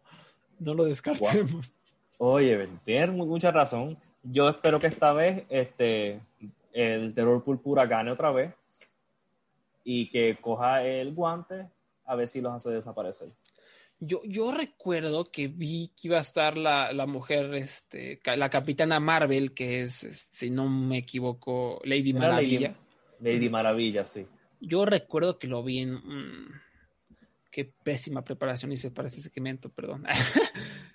es que, yo recuerdo, recuerdo que, que, que lo vi en un gráfico, en algo, pero aquí en, donde estoy verificando toda la información no aparece ya ese gráfico, entonces pues quién sabe, pero va a ser esa lucha de, de AAA que ojalá tenga gente sorpresa para hacerlo más entretenido como la vez pasada, ¿no? Que estábamos ahí intentando descifrar quién, quién era. Sí, aquí está el pinche gráfico, o sea, está la Capitana Marvel y está alguien que no sé quién sea, pero tiene una máscara azul en el equipo del Capitán América. No sé si sea Spider-Man o sea alguien más.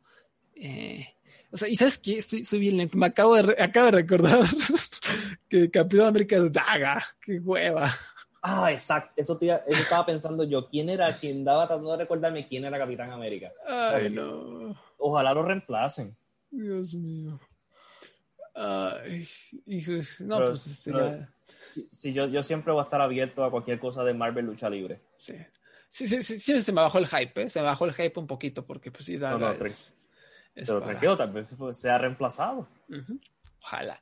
Luego, la otra, la lucha de las más interesantes del cartel, ya entramos a lo, a lo bueno, a la carnita. Fabi Apache contra Deona Purazzo, la campeona de AAA, Reina de Reinas, contra la campeona de las Knockouts de Impact Wrestling, campeona contra campeona por el doble campeonato eso también lo prepararon bien, o sea, durante eh, Rey de Reyes, durante Verano de Escándalo, hubo pique, hubo reto, hubo ataques, hubo palabras. Esto a mí me, estoy emocionado. Abraham, ¿tú cómo ves?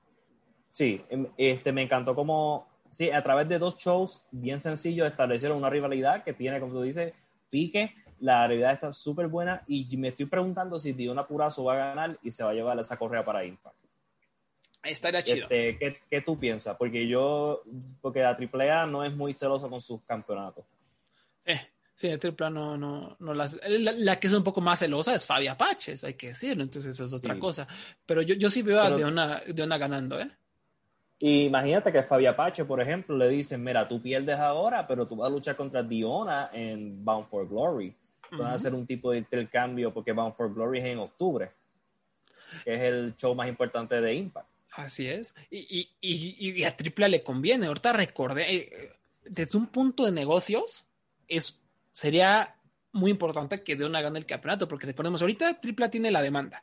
Tiene la demanda de que no pueden ser vistos en Estados Unidos y un bloque de YouTube, un bloque de las transmisiones, que por lo que entiendo, ellos de hecho están como no les importa que, como por ejemplo, que Cubs los esté transmitiendo, porque para ellos está bien, les da visibilidad. O sea, no, no, están poniendo copyright ni nada, porque saben que pues, se les está yendo ese, esa audiencia. Y yo creo que bajita la mano, Cubs es una total, como siempre ha sido para la lucha mexicana, pero Cubs en especial ahorita es una bendición para, para la AAA. Él lo va a transmitir si estás intentando ver AAA fuera de México, Lucha Blog, arroba Lucha Blog lo va a transmitir.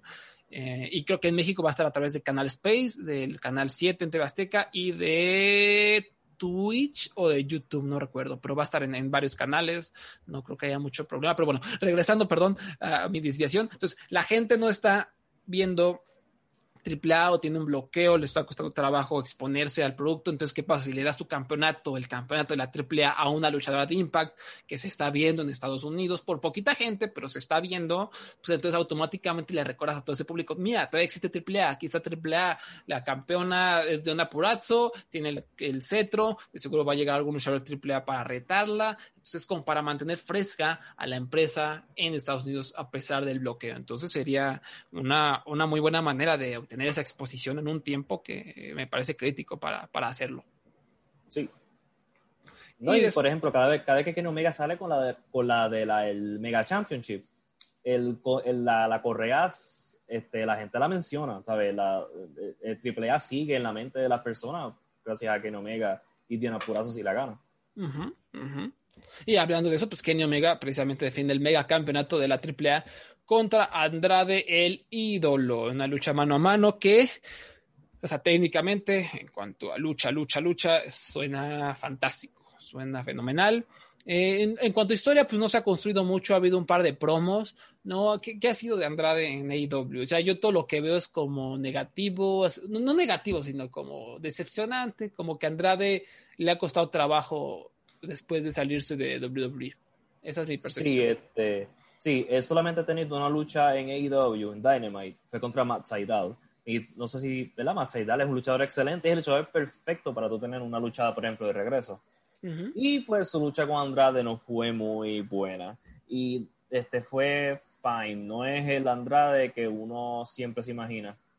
Y no sé si es que está tratando todavía sacándose la de WWE del sistema. No sé si es que tal vez no quiso, no, sé de verdad. Hubo algo que no impresionó mucho y en AEW no ha sido muy bien el, este, la presentación de él. Este, porque saliendo toda la semana con Vicky Guerrero no es la solución. y ahora con Chavo Guerrero tampoco. Parece, este, pero le dieron el micrófono a Andrade y en vivo y ahí yo me di cuenta, oh, por eso le tienen que dar a alguien. Este, porque él se, de momento como que él se trancó hablando en vivo, como que decía lo mismo y lo mismo, lo mismo, y yo, ok, y, y Chavo Guerrero tuvo que salvarlo. Pues él todavía está tratando de, de, agarrarle piso a lo, en el micrófono y en el ring. Y vamos a ver, porque todo el mundo sale, cuando lucha con Kenny Omega, todo el mundo sale bien. Porque Kenny Omega es uno de los mejores que hay ahora mismo. Y hay que ver si, si Andrade le, le, da más de, más de 100%. Sí, o sea, yo, o sea, tengo esa confianza que, porque es Kenny Omega, o sea, Kenny Omega va a estudiar luchador, va a estudiar a su oponente, va a trabajar con él para hacer el mejor de los esfuerzos y sacar la mejor de las luchas. O sea, eso no, no, no, no, no tengo problema. Ahora, ¿qué pasa después? No? Andrade sí, creo que ha hecho malas decisiones por todos lados, ¿no? Desde la Federación Wrestling, un desastre desde que se anunció, eh, asociarse con ese señor tóxico, horrible patrón mexicano, es, eh, o sea, qué maldito asco que tu lucha de regreso haya sido contra ese señor. Eh, vas a IW, eres un desastre del micrófono, te asocias con Vicky Guerrero, qué maldito asco, te asocias con un chavo guerrero, qué hueva. O sea, yo no he visto, no, yo no he visto a nadie hablar así como positivamente de, de, Andrade, de ah, qué luchón, ah, qué momento. No, ha sido como, ah, pues ahí está Andrade, este, como haciendo luchas de tres estrellas, o Andrade asociándose con gente horrible, ¿no? Entonces, para mí, un desastre. todavía no es ni, él ni siquiera es el Andrade de NXT ahora mismo. Sí, no. Él, él, parece, ni siquiera es el, el, Andrade que entró a SmackDown a luchar con Rey Mysterio. Eh, no, sé qué, no sé qué está pasando. Sí, Pero sí, tú tienes, es raro. A mí, me, me, dijeron, Andrade no es una estrella, le va a costar trabajo. Yo lo defendí, dije, no es cierto, Andrade es un luchadorazo. Y me, me están cayendo el hocico porque, pues, sí, o sea, están demostrando que no es una estrella y que no, no, a lo mejor no está para esos anchos que pensábamos. Ojalá, ¿no? Ojalá sí despierte, ojalá haga algo, pero por el momento un desastre. Y este Abraham, tengo noticias, noticias de último minuto, dice aquí un artículo de Sports Illustrated Wrestling. La compañía de entretenimiento Mask Republic ha asegurado un visa de trabajo para 50 luchadores que les va a permitir trabajar de manera más fácil en Estados Unidos, ¿no? Entonces esta empresa hace como estas expo, luchas, ¿no? Exposiciones y les conviene estar trayendo a varios luchadores, eh, también hacen pequeños shows de lucha durante esta expo lucha y aquí dice, de las personas que... Eh, tenían visa o que les aseguraron su visa está el fallecido Brazo de Plata. Eh, pues, obviamente ya, ya no va a ir, es una lástima. Eh, Último Dragón, bueno, The Great Sasuke, Tajiri, que son eh, talentos japoneses, pero de los luchadores mexicanos que les dieron visa, Psycho Clown, LA Park, Psicosis, Aerostar y Super Crazy. También Ares, Hijo de Octagón, Mister Iguana, y Superastro Junior. Otros talentos que también recibieron visa son Lady Apache, Místico, el hermano de Rush y Dragon Lee, Damián 666, Baronesa, Aeroboy, que es un gran luchador de indie, y Drago. O sea, leí toda esta lista esperando a ver si salía el hijo del vikingo y nunca salió. Entonces, pues, sí, eso, te iba a preguntar, que dónde estaba el hijo del vikingo. Triste. Eh, pero bueno, o sea, aquí todos estos luchadores ya la van a tener de gane, ¿no? Con sus... Ya varios de ellos ya habían ido a Estados Unidos, entonces no creo que haya tenido mucho problema, ¿no? Psycho Clown de repente se va para allá para luchar, el APAC ya ha luchado allá, Aerostar estuvo en PWG, en Lucha Underground, todo eso, Super Crazy es un trotamundo, Psicosis igual, eh, el hijo de Octagón es tal vez como el nombre más eh, relevante, igual el místico. o sea, no, es así que digas, uff, ¡Uh, qué diversión! Pero digo que qué, bueno que todos estos luchadores van a tener la oportunidad otra vez de, ir a Estados Unidos. Y qué buena onda, además República hizo el esfuerzo, ¿no? Entonces, pues ahí está esa, esa noticia. Lástima que no está Hijo del Vikingo, pero pues algo es algo, ¿no? ¿Cuándo fue la última vez que Hijo del Vikingo estuvo en Estados Unidos? Creo que nunca, o sea, según yo nunca le han dado su visa. o sea, nunca ha recibido una visa de trabajo, o sea, yo nunca. O sea, él eso como en televisión estadounidense gracias a, Impact, que hizo grabaciones en México, y pues aquí luchó contra Rich Swan y dijo el vikingo, y pues ya la, transmitieron oh. allá. Pero no, o sea, yo que yo sepa, nunca le han dado una visa. Eso es bien, eso es bien extraño. Cuando ese hombre tenga la visa, eso van a pelear por él. Sí, no debería. Es que yo sí, la verdad, yo parte de mí si quiere que se quede en AAA, porque por lo menos aquí medio le dan un push y lo dejan hacer cosas chidas. A mí me da miedo que se vaya a IW, por cómo tratan a los talentos mexicanos. O sea, yo, no sé, yo, yo creo que van a hacer algo malo con él. O sea, yo sí no, no tengo esa confianza en, la lucha americana. No preferiría, no sé, pues, PWG, o sea, PWG sí estaría chido. Y Ring of Honor. Eh, Ring of Honor, ándale, sí, sí. Sí, porque Ring of Honor tiene ahora, tienen a Bandido y a... A Flamita. Y a Flamita, tienen este, a Ruchi y su familia ahí que los contrataron a todos. Sí.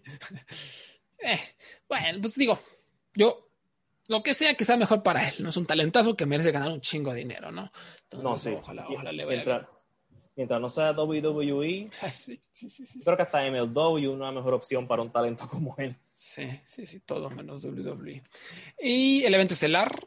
O sea, aquí estoy viendo, me metí a Wikipedia y no la tienen como evento estelar y pues es una tontería. El evento estelar es Psycho Clown, el ídolo contra Rey Escorpión en lucha de apuestas, máscaras contra cabellera.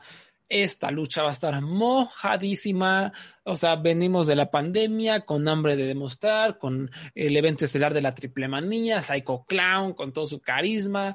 Eh, el Rey Escorpión, que últimamente le ha bajado el ritmo, últimamente no ha estado como en la prominencia, pero este vato, si está encendido, pinche Rey Escorpión va a dar un luchón, no, no, no, es un brawler, es un vato que sabe cómo ponerse salvaje, es una lucha de apuestas, yo tengo toda la confianza en él, y además el hype que crearon durante los últimos eventos, a mí me funcionó, y hay pique, y es más, en el último evento, en el verano de escándalo, este, este Rey Escorpión cubrió a Psycho Clown 1, 2, 3 a la mitad del cuadrilátero y ya hubo mesas y ya había basureros y ya había sillas. Entonces, ahorita imagínate ya en la lucha de apuestas en el evento estelar de Triple Manía se van a poner bien locos. Sí, y yo creo que. ¿Tú crees que, su, que sea mejor que la del año pasado? Ay, no sé. No Porque estamos a saber. Sí, sí, ¿Y tú crees que a Hugo le pase algo? Puede ser, ¿no? La, la venganza este, de Chessman. Esa era Cotorro. Que se vuelva una tradición anual en el evento estelar ahora que le toque sillazo de, del Psycho Clown, del Psycho Loco. Me gustaría. Sí, no, y te digo, es como, ¿sabes? Que después de como tú estabas diciendo, de, la última lucha de Verano de Escándalo, yo me entré 100% a esta lucha. Yo ahí ya yo estoy, estoy preparado para Psycho Clown contra Rey Escorpión y que hagan lo que vayan a hacer. Sí, sí, eso, esto tendría que ser excepcional, ¿no? Cualquier cosa por debajo sería una, una excepción. O sea, tienen con qué, ya la construyeron, ya nos demostraron. Aparte, eh, lo que me gustó de esa última lucha en, en, Verano Escándalo es que lucharon, o sea, sí hubo, sí ya, eso hubo todo, pero hubo como un estrecho de tres, cinco minutos que se puso nada más a luchar, a intercambiar movidas, a ver quién es el mejor, y eso como que enriqueció la experiencia, como decir, sí, podemos hacer esto, pero también esto otro.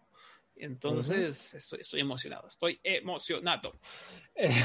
Este, eh, pues sí, Triple Manía, va a estar tremenda el sábado 14 de agosto con Huguito Sabinovich. Esperemos este, que eh, había por ahí un, vi un tuitazo, ¿no? De este, que René Young anunció que WWE como que le prohibió, después de su despido, eh, le prohibió trabajar durante un año con otra empresa. Ya expiró ese año. Entonces, pues estaría bueno que, que apareciera junto a Huguito para, para narrar la triple manía de René Young, ¿no? Uy, sí, ¿verdad? Es verdad, porque en vez, de, en vez de tener a Hugo hablando dos idiomas a la vez, pues hacer que René John haga el lado en inglés de vez en cuando. Sería, o sea, sería, sí. sería maravilloso, pero obviamente no va a pasar. Eh, bueno, Triple Manía, ¿qué, ¿qué, lucha te tiene más emocionado, mi querido Abraham? De Psycho Clown contra Rey Escorpión y este, la de la, los Lucha Bros contra los Jinetes del Aire y, y Taurus y Jeff Jarrett. Esas son las dos luchas que más, más me emocionan. Y estoy, Kenny Omega y Andrade era número uno hasta que empecé a ver el, el, el, el, desarrollo de Andrade en AEW y como no me ha gustado, pues abajo de categoría en mi cabeza. Sí, sí yo, yo hasta, igual. Hasta, hasta, hasta, la de Fire Apache de un apurazo me llama mucho más la atención que la de Kenny Omega y Andrade. Sí, a mí también, esa, esa lucha. Yo, yo, yo si, si, tú me hubieras dicho que yo te iba a decir esto hace dos meses, yo te hubiera dicho, estás loco. Sí, sí, sí. Igual pero pues, así las cosas. Yo, yo estoy igual, ¿eh? Ese Psycho Clown contra Rey, los Lucha Brothers contra los Jinetes, y luego yo pondría a Fabio Apache contra Deona. Aunque yo, Kenny Omega contra Andrade va a ser mejor, pero yo estoy más emocionado por, sí. por Apache Deona porque son buenas luchadoras, muy buenas luchadoras las dos, y, y, formaron bien el pique y va a estar, va a estar bueno. Entonces, pues Triple Manía, ahí vamos a estar en el Twitter echando el cotorreo, como siempre. Sí. Eh, Esperemos la próxima semana grabar una reacción o algo, pero por lo pronto ahí está su previo, ¿no? De un, este, evento que se viene con todo. No, y para darte más esperanza en Kenny Omega, Kenny Omega tuvo una lucha de cuatro y medio contra Sammy Callihan el mes pasado. Vámonos, sí, sí. Donde Kenny Omega luchó la lucha de Sammy Callihan, porque hasta recibió lo, el, lo de la pizza en la frente y todo. Mm. Eh, sí. Por alguna razón, decidió, yo voy a sangrar frente a 50 personas de Impact. Sí. Algo que ni siquiera, que ni siquiera ha hecho en AEW todavía. Sí, o sea, es, un vato es lo mismo, o sea, dijo, tú qué eres, quién eres, qué trabajas, Sammy Callihan, vamos a trabajar a tu estilo, vamos a utilizar tus potencialidades, tus mejores valores, atributos y vamos a hacer lo mejor posible. Pues eso va a pasar con Andrade. Entonces, sí, y Andrade mucho, obviamente es otra categoría con Sammy Callihan. So, sí. Definitivamente sí va a ser buena la lucha. Así es. Hablando de categorías, pues vamos a, vamos a, a hablar de, de, los luchadores que se han vuelto actores y que muchos de ellos ya nada más se dedican a, a la actuación, porque hay muchos pero hay como tres prominentes. Queremos aclarar el debate. ¿Quién es el mejor luchador o luchadora, actor, actriz? Eh, empezamos, no sé, John Cena es como que está en boga, ¿no? Como que está empezando a despegar apenas su carrera, ¿no? Me recuerdo un poco lo que hacía La Roca, ¿no? De salir en comedias, de salir en comedias sí. y de repente empezar a salir en blockbusters, en blockbusters, aunque en mi opinión no ha sido como esa explosión. También creo que tiene que ver la, pues que eh, le, se le atravesó la pandemia, pero sí. eh, ahí va John Cena. ¿Tú cómo ves a John Cena? ¿Es, es buen actor en primera? Para mí que sí, por lo menos, este, y algo que me gusta de él, que a pesar de que ha hecho mucha comedia, él ha, te, ha tenido comedias más atrevidas que The Rock. Sí. Porque sí, The Rock no hubiera hecho Cockblockers. Sí, sí, sí. The Rock no hubiera salido en la de Trainwreck. Él hubiera hecho esos papeles. Uh -huh. y en Trainwreck, que este de ay se me olvidó este el nombre del director de de de de de, de, de Yoda Patau. De Yoda Patau sale hasta desnudo enseñando las nalgas, ¿no? Es como se supone que de hecho su papel, su personaje es es el de Dolph Ziggler. Porque en uh -huh. esta película trata sobre Amy Schumer, una comediante que está intentando encontrar el amor y shalala, y ella eh, está un poco basado en su vida y ella era novia de Dolph Ziggler, ¿no? Entonces como que se supone que John Cena de alguna manera está interpretando ese papel de, de luchador con el que andaba esta Amy Schumer, ¿no? Bueno, es un dato sí. curioso, pero sí, o sea, el, exacto, o sea, él enseñando las nalgas y todo. Eh, un poco, lo que sí, no, no, no es tan buen actor, me parece, en, en cuanto mm. a toda esa comedia, pero es efectivo y, y, le echa muchas ganas. Y, por ejemplo, Blockers, igual, para mí es sí. una de las mejores comedias gringas de los últimos 3, 4, 5 años. Me encanta esa película. porque no solo es, o sea, suena la premisa, ¿no? Este, tres chicas hacen un pacto de tener sexo el día de su graduación y sus papás intentan evitarlo, ¿no? Suena como la película gringa genérica de Adam Sandler, pero es buenísima, ¿no? Porque habla sobre estos Sí. temas sociales de, de, femini- de feminismo, de dejar, a- eh, dejar de intentar como sofocar eh, la libertad de, de los hijos, de las hijas, no habla sobre un poco de machismo, sobre discriminación, está súper eh, interesante y divertidísima, ¿no? Y, y pues John Cena hace un muy buen trabajo ahí, me parece. Sí. Pues este, porque de- más lo que admiro de John Cena, eh, pues lo que admiro no, que me gusta, porque que admirar es demasiado alto, es que por lo menos él es- está siendo más atrevido que The Rock en sus papeles. Y por lo menos, porque The Rock siempre tira como para la misma línea. Sí. Sí, ¿sabes? Sus comedias son más o menos los mismos personajes para la misma línea, son películas safe, Ujú. este, que de seguro van a ganar millones en la, eh, sin, con el título nada más en la, en la, en la- en el cine. Este, y por lo menos le doy punto por esos cines. Sí, o sea, tú ves, o sea, las películas de, de La Roca que para mí son entretenidas, ahí sí pueden Ujú. diferir. eh, hay algunas que son medio malas, otras buenas, pero normalmente lo mejor de la película es La Roca, ¿no? Está Exacto. eh, Jungle Cruise, que es la más nueva, Jumanji, Jumanji 2, que me encantó la 2, la 1 también, Sí. Hobbs and Shaw, que es la única película de Rápidos y Furiosos que me ha gustado. Está Skyscraper, que es este como que tiene que escalar un, ¿cómo se llama? Un rascacielos el- en sí. fuego y no sé qué mamada. Está Está Rampage, Andrea. San Andreas. Y- o sea, todas estas películas a lo mejor tienen distinta temática, pero la neta, la neta es que La Roca está interpretando a La Roca. O sea, es más o menos el mismo personaje como el... Hasta Baywatch. ¿Ah, sí? Sí, sí, exacto. Él era Baywatch. Qué mala película. Es así como, lo exacto, o sea, no, no lo había como notado tanto, pero sí es el mismo personaje. Ahora, lo que pasa es que este hombre es súper carismático, o sea, y Sí. la verdad entretiene mucho, o sea, cualquiera de esas películas, o sea, Baywatch se me hace pésima, malísima, es más, creo que fue la peor película que vi en el 2017, pero él lo hace bien, o sea, él es entretenido, él es carismático, él es chistoso, ¿no? El guion es una mierda, todos a su alrededor es una mierda, pero él está ahí como este faro de luz, este, de, un faro de carisma que, que ilumina hasta la más grande oscuridad, ¿no? este, Sí, sí, y, y tienes razón en eso, este, y hasta, y su película de acción eh, también es el mismo personaje, pero él es, como tú dices, es tan carismático, es tan excelente, que tú no puedes no amarlo, ¿sabes? Hay una razón porque él es una mega estrella, ujú, porque es, porque es el luchador más grande, ¿sabes? Pues, este, el luchador actor más grande, y porque llegó tan rápido al estrellato en la WWF. Gente como, ese carisma es uno en un millón. Cu- eh, Y, y, ah, precisamente últimamente ha habido como en, en- en redes sociales, ¿no? sobre todo en Twitter, esta conversación de, oigan, La Roca es genial, pero es un desperdicio que no lo pongan a hacer comedias románticas, ¿no? Es como eh, esta conversación que ha habido. Y, y si Oh. lo- te pones a pensar, y pues sí, o sea, es que el vato es encantador. O sea, y a lo mejor sí se está perdiendo ahí un poquito de, de dinero o la oportunidad de hacer algo distinto, ¿no? De ponerlo a hacer ¡Wow! estas comedias románticas, o sea, le encajaría perfecto. Digo, tampoco es que diga, ay, qué triste, no, pero bueno. O sea, todas estas películas que a mí me han gustado, excepto Skyscraper, no, este, por ahí Baywatch se me hace malísima, Central Intelligence no vi. O sea, sus, sus, sus películas funcionan, ¿no? Pero pues estaría interesante que, que se metiera a otros, a, a- a aguas más profundas, ¿no? Bueno, sí, y bueno, imagínate que él ha hecho más de una película con, con Kevin Hart. Sí. Y él está eh, igual de gracioso que un hombre que su trabajo es comedia. ¿Cuál, cuál- cuál ha sido tu película favorita de La Roca?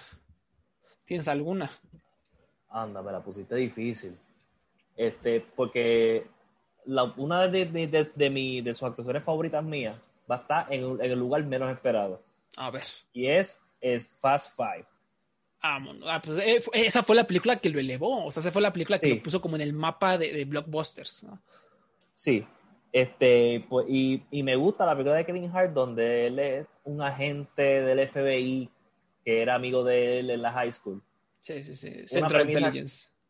Es una premisa completamente estúpida, una película completamente estúpida, pero por alguna razón, yo viéndola de madrugada en mi televisor me tenía con una sonrisa de, de, de, de oreja a oreja. Sí. Sí, este, sí, Y vamos, debe ser ellos dos, porque ¿qué, qué más de esa película voy a yo apreciar? sí. No, y, y ya que mencionas Fast Five, Más o menos por eso me refiero a de John Cena. O sea, John Cena empezó haciendo esas Sí. comedias, ¿no? Como Dwayne Johnson, que empezó haciendo la de. Este, bueno, empezó con El Rey Escorpión y todo eso, que a mí eran películas muy Sí. entretenidas y palomeras, ¿no? Después empezó a hacer esta. Como que firmó un acuerdo con Disney, ¿no? De Hada de los Dientes y Why Did I Get Married y esas madres. Y de repente empezamos a castear en, en roles más poderosos, empezó a hacer presencia en redes sociales, empezó a hacer ruido Sí. y Fast Five, ¡pum! explotó, explotó como cuenta. O sea, había un momento en el que yo escuchaba un podcast, ¿no? Que era de noticias de, de cine, sobre todo cine mainstream hollywoodense, eh, todos los días y casi todos los días anunciaban a La Roca en un nuevo proyecto. La Roca está trabajando como productor en esto. La Roca está trabajando para protagonizar tal película. La Roca está en charlas para protagonizar no sé qué cosa. O sea, el hombre, qué pedo, parecía que no dormía, estaba apareciendo en todo, ¿no? Fue una explosión brutal lo que le pasó a, Dwayne Johnson. Uy, tengo otra que me gusta, Jumanji. Me encanta, me encanta. Jumanji. Se juega Central Intelligence. Jumanji 1 y 2 son excelentes. Sí, la 2, pues a la 1 me gustó mucho, la 2 me encantó, porque Sí. aparte como que no esperaba eso, como que es como una película de un, es como un videojuego, o sea, la película es como una Sí. adaptación de un videojuego, eso fue lo que como que me, me movió y me encanta, me, que me encanta este Jumanji 2, esa es mi favorita también, aparece en Luchando con mi familia, ¿no? Esta gran, gran, gran película basada en la vida de Paige. Ah, esa Eh, no, no la vi. Es buena. Buenísima, buenísima. Es, este, la, la Sí. escribe Stephen Merchant, la dirige Stephen Merchant, que él es como el, el, Ah, el creador de The Office, ¿no? Uno de los creadores o principales mentes Sí. creativas de The Office, ¿no? Entonces, Exacto. y es protagonizada por eh, Florence Pugh. Florence Pugh interpreta Ah, bueno. Y, y mí Pugh es este, ahorita, hoy, hoy por hoy, es de las mejores cinco actrices trabajando en todo el planeta. O sea, nunca ha dado una actuación Sí. mala. Soy súper, súper fan de Florence Pugh. Y aquí, pues sí, la, la, la rompió. Digo, tiene sus cosas de que claramente es una, una película un poquito propagandística de WWE. Pero, o sea, en, en cuanto al aspecto familiar y de comedia, está muy, muy bien trabajada. Sobre todo, repito, gracias a Florence Pugh y Jack Lowden, que también aparece como su hermano, que es otro gran actor que, que últimamente ha estado haciendo ruido. Entonces, sí, esa te la recomiendo. Esa es La Roca, pero él sale como él mismo, ¿no? Como esta figura inspiracional, ¿no? Que a Page lo conoce, ay, mi ídolo, ¿no? Eh, entonces, esa como que no cuenta tanto. Pero si los que no han visto Luchando con mi familia, se las recomiendo ampliamente. Eh, y cualquier proyecto con Florence Pugh, es una maravilla de, de Sí. actriz. O- últimamente salió en, esta de Marvel, ¿cómo se llama? En Black Widow. Eh, Black Widow. mala la película, pero Florence Pugh sale y lo hace bien. Eh, pero ahora, ya hablamos de John Cena, ya hablamos de Sí. Dwayne Johnson. Para mí, el mejor actor es Dave Bautista, por mucho. Eso te iba a decir yo, que ese era mi favorito y para mí el mejor de todos. Y ha tenido películas comerciales y se ha atrevido también a a aguas más densas. Ujú. ¿Sabes? Él- Tú, por ejemplo, Do, Do Rock y Cena hubieran salido en Blade Runner. para nada. Para en, un- nada. en un- y en un papelazo de cinco minutos que la rompe. Sí. que la rompe. Sí. Totalmente. Es que, es, que, es que lo que tiene este, este Batista es que tú lo ves y dices, este el güey enorme y torpe. Como en WWE, lo veías y era el güey enorme y torpe. Pero lo que tiene es que tiene un chingo de corazón, ¿no? O sea, sus papeles, o sea, no, no, no se quedó estancado en el Schwarzenegger, en el güey que solo es músculos y grita y sujeto de acción, ¿no? Como que él al actuar intenta conllevar esta sensación de corazón, de humanidad, de que es el gigante amistoso. Y lo ha logrado muy bien, o sea, ya lo decías, Blade Runner.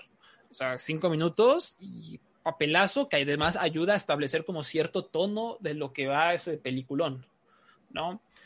Eh, Hotel Artemis, no sé si la viste. Oh, No, no la vi. Mal- mala, o sea, es una película, la verdad, mala que sobre este hotel en el que se van a, a refugiar criminales en un Los Ángeles futurista. Eh, o sea, e- él sale pro- coprotagonizando o como actor secundario junto a Jodie Foster y le roba la película a Jodie Foster. O sea, él actúa mejor que Jodie Foster, que es una de las Wow. mejores de todos los tiempos. ¿Por qué? Porque su, su- igual su Wow. personaje es como el de un patiño que está como preocupado, es como, es como un enfermero, ¿no? Y, y- es callado, pero tiene un chingo de corazón. Y, y es lo que tiene, que calladito te logra transmitir muchas emociones, Batista. Y, y eso me, me- me parece un logro muy interesante, lo, lo que ha logrado. Y también, este, y uno de mis performances, que es el favorito de seguro de todos, es este como Drax en Guardians of the, of the Galaxy. Sí, sí, sí, sí. sí. ¿Sabes? Él, co- él coge un papel que tal vez si tú y yo lo hubiéramos leído en papel y nosotros decimos, ¿qué puñeta es esto? Que esto son horribles, pero él lo hizo magia con ese papel.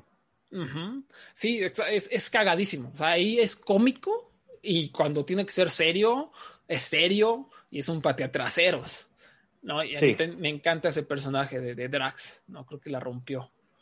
Y pues también le, le ayudó, ¿no? Y creo que él mismo ha dicho que, que como que ese personaje, a pesar de lo mucho, lo popular que es Marvel, como que no, no le terminó de ayudar por salirse como de, de- de esta burbuja, de como lo veía, ¿no? Blade Runner, él lo ha dicho, fue la que le ayudó a, a escaparse.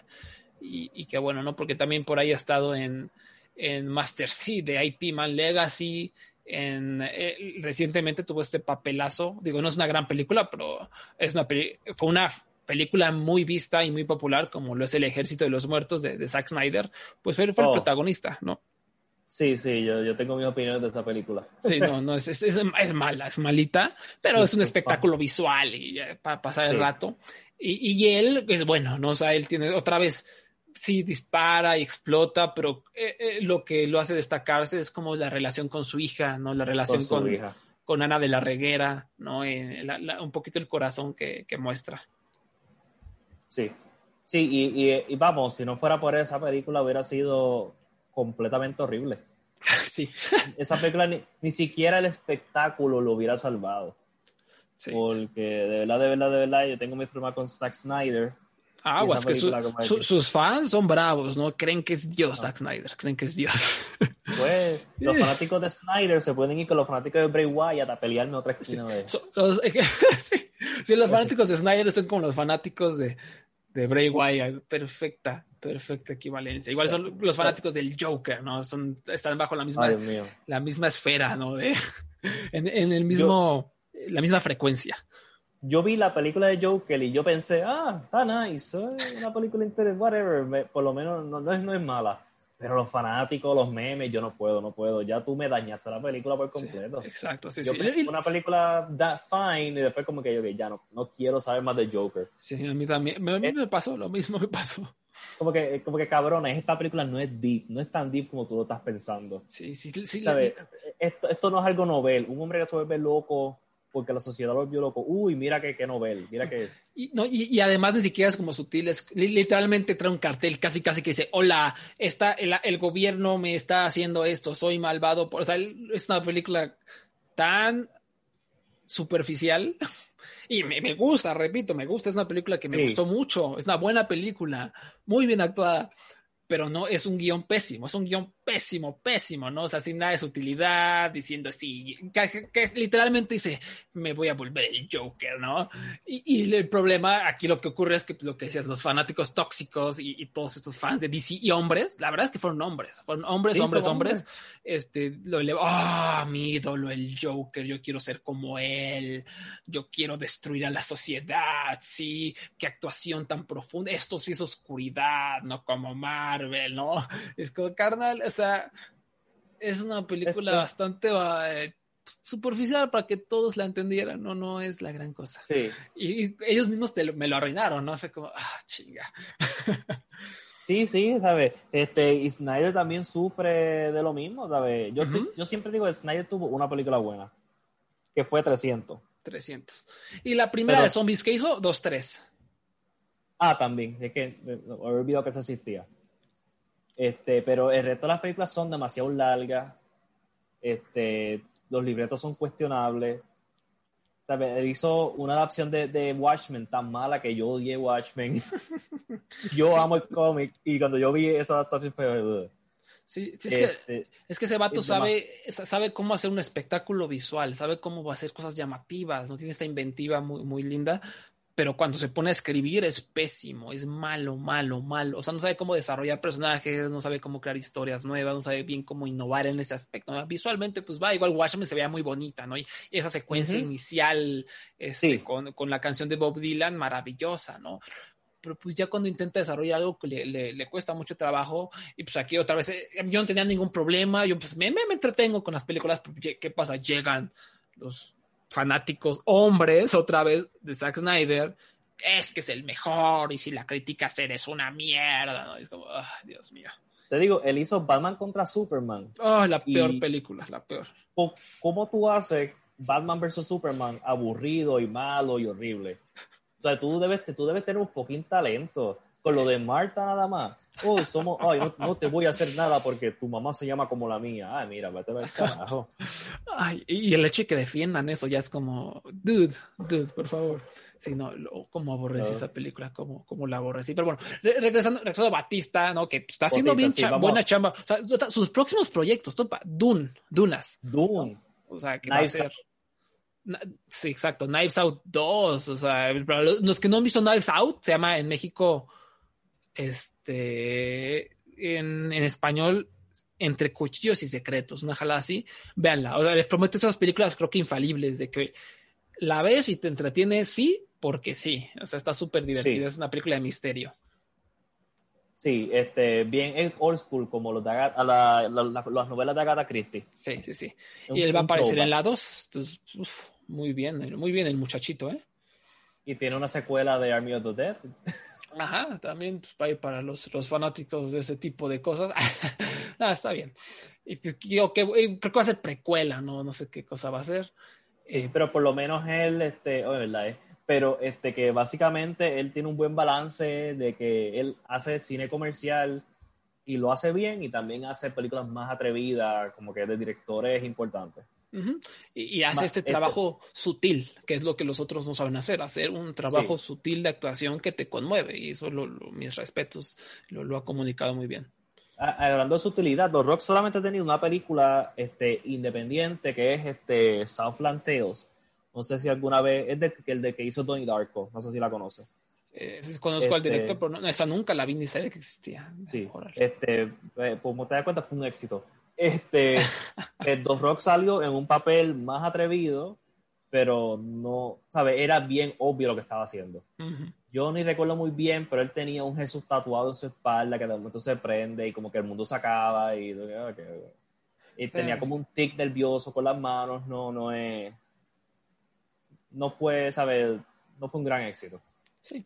Ahora sí, honestamente, cierta me dices, ¿qué prefieres ver como esta película de La Roca a esta película super serie de Batista? A lo mejor depende del humor. Si, ya, ¿sabes qué? Tengo ganas de, ver a La Roca hacer su desmadre, ¿no? Y pues eso lo hace un poquito más como, eh, no sé, relatable, como que te, acercas más a él un poquito, pero yo sí creo, yo sí creo que Batista es el mejor y va para cosas más grandes, eh, me parece. Sí, ¿Qué, otros luchadores por allá recuerdas que han tenido buenos papelones en el cine? Ah, Roddy Piper en, Ellos viven. They live. They live, exacto. Eso fue un papel excelente y él debió haber hecho más, él pudo haber hecho más, porque de verdad su actuación fue muy buena en esa película. Este, además de que tuvo suerte que tuvo un gran libreto y un gran director con John Carpenter, este, y no sé si él, honestamente, yo no vi más nada de, su actuación fuera de esa película. Y yo solo, lo he visto ahí, pero, pero muy bien. Sí, solo lo he visto ahí, pero muy, muy, muy bien. O sea, es el del top de luchadores actuando, yo, yo diría. Porque aparte es protagonista y hay este, ciencia ficción y peleas y todo, y lo hace fantástico. Y no es eh, fácil tú ser protagonista de una película, especialmente un tipo de, de ese tipo de película. Otro que tal vez yo creo que está en el Mount Rushmore de actuaciones de luchadores es André el Gigante en este, The Princess ah, Bride. Maravillosa. Excelente. Sí, sí. Si, tú ves esa película y tú no amas a André the Giant, tú no tienes corazón. Sí, sí, sí. Es un amor. ¿no? Y es como este. Sí, es el gigante bonachón, lleno de vida, en una película súper divertida, eh, súper fácil de ver, súper absorbente también. Y, o sea, y él, él, la filmó ya estando bastante lastimado, ¿no? De la espalda, todo eso. Incluso hay una escena donde tiene que, que cargar a la protagonista. Ay, se me olvidó cómo se llama. Este. Este, Jennifer. No, no, no. Es este. ¡Ah! Jennifer. ¿No eh. Jennifer No, no, no. Hace poco sacó una película malísima, mal, Robin Wright. Robin Wright. Robin, oh, ok, Robin, sí. Eh, la, la, carga como al final, o sea, como que ella cae de un lugar y él, la tiene que cachar. Y esa escena la tuvieron que hacer como con cables porque ya su espalda ya no podía soportar el peso de alguien cayéndole, ¿no? Entonces ya él ya venía lastimado y aún así logró hacer como un trabajo como que te contagiaba de, mucho amor y mucha felicidad. Sí. Em, ¿Qué otro por ahí? Hulk Hogan no fue uno de ellos. no, no, él sí. Pero es- curiosamente tuvo una carrera demasiado larga para lo malo que es. Sí, sí, Este, es... Porque este. Bill, Go- Bill Goldberg hizo de un Santa Claus judío. Este, tenemos a Domis que hizo las películas de, de, de El mari- gente. De, El marino el de- marín. de- del 1 a la 20, ¿no? O de las 5 a la Del 1 a 20. 20. Las primeras Sí. fueron John Cena. Mm, Sí, que curios- curiosamente, hablando de la desconexión de WWE con el mundo, Domis siguen siendo presentándolo como este movie star, este tipo de Hollywood. Mientras tanto, está John Cena allí, eh, que regresa y sigue siendo como que este tipo que se viste como yo viste hace años, como que no quieren, no quieren señalar que es factor de Hollywood. Con Batista ignoraron su lado de Hollywood, que es una, ¿verdad? Es parte de esa desconexión obvia que tienen ellos con el mundo. sí, sí, sí, sí. Este, tenemos a Kurgan, Oh. que Ah, qué, qué buen nombre. ¿Te, te- se acuerdan de Kurgan en, en la era de la actitud, este gigantón que era un... eh, ¿Qué era? O sea, no, no era ni un Jover, ¿no? Era como un vato ahí genérico. Sí. Este, y pues él ha, salido con un millón de películas y estoy seguro que todo el mundo lo ha visto en algún momento. Sí, o sea, él, él ha hecho más como de... de ¿cómo se llama? Patiño, ¿no? De- del henchman Sí. del malo, del mato musculoso. Exacto. Que- Él, nunca, él nunca habla. Sí. O sea, de hecho, creo que solo hay una película que ahorita les voy a recomendar donde habla, que hasta yo me sorprendí, dije, ay, mira, está hablando este güey, porque él sale, por ejemplo, en 300, en Sherlock Holmes, sale en Ah. Hércules, en Pacific Rim, en Deadpool, Deadpool 2, o sea, ha estado en películas pesadas, pero siempre como estos papelitos medio pedorro, ¿no? Su, su nombre eh, real es este Robert Mallet. Robert Mallet, sí, es- Mallet. Es, sí, que es canadiense. Ajá, no, él le llamaban Kurgan el interrogador en, en la lucha, ¿no? Después estuvo ahí en WWE. Yo me acuerdo mucho que hizo ahí un ángulo con el Insane Clown Posse, creo que en SummerSlam, ¿no? Eh, Kurgan era, era Kurgan, ¿sí? Sí, Kurgan, sí. Este, y no me acuerdo el nombre del equipo. Era, yo, yo creo que él era parte de un Ah, equipo que era sí. el, Truth, el Truth Commission. sí. Que el Truth Commission eran como estos que eran de África del Sur, ¿sabes? Porque eso es algo políticamente correcto, porque te lo podrás imaginar. Un ángulo de los noven, en los 90 de, de África, de luchadores de África del Sur. Qué cosas, ¿no? Examinando- podrás imaginarte. Sí, no, no, no, era, no, era, no era buen luchador, pero bueno. No, para nada. Que me, me, me, me, me- me da una sonrisa ver como que ha tenido cierto éxito en, en las películas. La última película que hizo donde te digo que habla se llama Vicious Fun. Ya está disponible en Estados Unidos en una plataforma que se llama Shudder, que es como de películas de terror. Eh, y también está disponible. O sea, en México, en Latinoamérica, creo que no ha llegado formalmente algún servicio, pero ya la pueden encontrar en su página de confianza. Está divertidísima. O sea, se los prometo, es una película así como de como de psicópatas, donde un vato sin querer queriendo se, se mete a un círculo de ayuda terapéutica como para psicópatas y pues todos lo empiezan a perseguir. Uno de los psicópatas precisamente es Kurgan y que habla y cuenta su historia, pero es como de, de pura acción gore de vieja escuela, ¿no? Hasta, hasta el soundtrack es como de sintetizadores de los ochentas. Está divertidísima. Se llama Vicious Fun. Y es precisamente Sí, lo que dice el título, es, es, es, este, diversión salvaje, ¿no? Es muy, muy buena película. Sí, ya, ya la tengo aquí anotada. Porque estoy viéndola en IMDb y las fotos se ven divinas también. Sí, sí, sí, me- me- fue una gran, gran sorpresa esa, esa película. Pues sí, o sea, Corgan, qué, qué, qué buena opción. Alguien que yo no he visto, pero me han dicho que se rifa, es este Kevin Nash en las de Magic Mike. Sí. Eh, en Oh, ¿cómo se me olvidó eso? Yo vi sí a Kevin Nash en Magic Mike. la- Ujú. Este, y sí, hace un buen papel como el stripper viejo. Este, y mi, mi, mi parte favorita es que si tú ves los videos, que, que tú los puedes buscar en YouTube, los bailes de Magic Mike, Magic Mike, para los que no sepan, es una película de strippers, ¿no? Si tú miras solamente a Kevin Nash, él no hace casi nada. Para mí, eso es parte de la magia, porque su papel es como de este stripper viejo, mientras tanto, él se para en la esquina y él solamente mueve los brazos, mientras que tú ves a Channing Tatum moviendo todo su cuerpo. Están todos los actores dando todo. Y Kevin Nash, ¿qué está haciendo? Levantando los brazos, dando una vuelta. Este, sí, este, yo definitivamente te voy a buscar ese video y te lo voy a enviar y no sé cómo había olvidado a Kevin Nash por completo. Pero sí, él hace un buen trabajo como el triple viejo. Sí, sí, sí, siempre que veo a alguien hablar de esa película, es como, ah, es que Kevin Nash lo hizo muy bien, ¿no? Es, Sí. Stone, Stone Cold realmente no, nunca lo, lo logró. Apareció por ahí en, en los No. Expandables, la de Stallone con todo su equipo de estrellas de acción. Él era como el de los villanos y bastante malito. Eh, ¿Qué más salió? Creo que salió en, Gro- en la película esta malísima de Adam Sandler de Son como niños dos. Pero pues, Y igual, él también era, y él tuvo una película donde fue principal este, de WWE Studios. que Ah, era en la- el cine, Los condenados. Los condenados, sí. Que es una película que condenaba la violencia, este, a- mostrándote un montón de violencia. Como que, Sí, es como eh, que qué, mala es la violencia, pero mira cómo le pico la cabeza a este hombre. Pues ese tipo de película. Sí, La película era como, era como Battle Royale, como los Juegos del Hambre, ¿no? De que eran reclusos de una cárcel, los ponían en una isla y se tenían que matar y el que sobreviviera le daban su libertad este, para de, la cárcel, ¿no? Eh, Me acuerdo que está ahí Palomerona, ¿no? Pero pues igual no, no, no sucedió gran cosa. Sa- salía, en esa, salía en esa película este futbolista que todos odiaban, Vinnie Jones, que era un Oh, Lo- Longest Yard, The Longest Yard.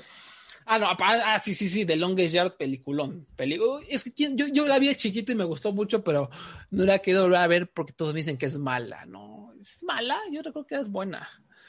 Sí, pues no sí, sé. ¿no? Yo- Sale yo- la Yo la recuerdo como buena, pero igual que tú, yo la vi cuando era pequeño, así que no sé realmente si podría pasar mi juicio de ahora. Espero que sí. Sí, a mí yo, yo esa película la vi un montón de veces. ¿no? Salía el Gran Cali, salía Kevin Nash, Exacto. salía Goldberg, ¿no? Creo, creo que la película tenía un pitote Goldberg, era como su atributo. Sí, sí, sí. El, el Sí, su nombre era Battle. Sí, también sale Terry Cruz. Este, sí, sí, tiene un super este, cast de, de acción y comedia. Es- El Gran Calip salió en esa, salió en la del Superagente 86 con Steve Carell, pero igual como Ah. que no, ya no fue más. El, el último que salió fue en, en el 2002 una película ahí de la India llamada Jova. No sé qué es esto, es que hay como un tigre de caricatura, pero todos los demás son humanos. No sé qué está pasando. Eso, eso suena- él se llama The Lip Sync, ¿no? Ah, él se llama Dalip Singh, sí. Sí. Este, pues qué, qué interesante. Yo no tengo ni idea de qué esa película que tú dijiste tampoco. Sí, no. Pero creo que son los de más alto perfil, ¿no? Obviamente, pues, eh, digo, estamos hablando más de, de estos luchadores de, ahora. pues, está el Santo, está el Blue Demon, está el Mil Máscaras, pero esos ya son como de su género propio, ¿no? Em, y pues ya, o sea, digo, hay, hay luchadores japoneses que han salido. ah, ahorita estoy cubriendo un festival que se llama Fantasia, que ya me dijeron que una de las películas sale en Honma y Makabe. Entonces ya la voy a pedir para, para poderla ver, pero todavía no tengo la oportunidad. Y por ahí de repente sale, sale Bushi, ¿no? En películas, sale. Ella ya hablamos de. Mi papá es un este, luchador rudo, ¿no? My dad is Sí, a heel sí. wrestler. Sí, te que te iba a decir, sí. Que Tanahashi es Y- de un gran papel. Y, muy- sí, y también, ah, y que tú estás hablando de Ibuchi, Ibuchi luchó contra Godzilla Ah, sí, sí, sí. en Sí, una sí. película y después luchó contra un Suzuki gigante. Sí, este director hace unos peliculones de kaijus cagadísimos, ¿no? El año pasado vi una que precisamente era como de un, un repartidor de sushi que se le cae como los ingredientes, que son un pulpo y no me acuerdo qué más, se le cae una coladera y resulta que la coladera tenía, no sé, poderes radiactivos, entonces el pulpito del sushi se convierte en un kaiju que amenaza a la ciudad y, y hay por ahí una película que es sobre un koala oficinista, este, un koala gigante oficinista, un cangrejo que es un portero de fútbol, ¿no? En una de esas películas que hizo ese director, eh, sale Ibushi precisamente lo, lo que comentabas, peleando ahí contra unos kaijus muy cagados. Como Ujú. se- ahorita les investigo el nombre de- del director, siempre se me olvida. Eh, eh, eh, eh, ahorita se Pero, escucha. ya por- pero definitivamente podemos decir que Batista es el mejor luchador actor que tenemos ahora. Sí, sí, sí, sí, sí. Para mí sí es el, es el rey, es el rey, es un, es un Sí. tremendo, tremendo talento. En cuanto, sobre todo, ya a dedicarse más al arte, ¿no? De repente, pues a lo mejor Hiroki Sí. Goto sale en esa película, ¿no? Y, y X sale en otra película, ¿no? Pero ya sí, de tiempo completo, creo que, creo que Batista ha sido el rey, aunque La Roca, pues siempre es súper, súper entretenido. Sí. En Eh, fin. y obviamente, en términos de, de popularidad, La Roca, obviamente. Pero sí, en cuestión de sí, de, de- de los papeles que toma y todo, definitivamente Dave Bautista es el campeón en esta ronda. Sí, sí, sí, de, puro talento, puro talento el muchacho. Y nada más para, para terminar, el director se llama Minoru Kawasaki, ¿no? La película en la que sale este Kota Ibushi luchando contra un Godzilla ahí gigante se llama Kaiju Mono, ¿no? Es del 2018. No, y la verdad es que la filmografía de este director está muy divertida, ¿no? Tenemos Pussy Soup, se llama, el, mundo se está hundiendo excepto Japón, se llama otra, El portero cangrejo, eh, el ejecutivo koala, eh, la última que yo vi que se llama Monster Seafood Wars, la que les comentaba del sushi, muy buena, ¿no? Entonces es un director que sabe hacer su, comedia con kaijus, un genio. Pero pues bueno, eh, algo más que, quieras agregar, mi estimado Abraham, ya nos pasamos, como ya dos horas casi cumplimos. Anda, no, pero estamos, estamos bien, estamos bien. Este, definitivamente Vamos yo pondría Batista, The Rock, John Cena. Estos son los tres mejores. Sí, yo creo que.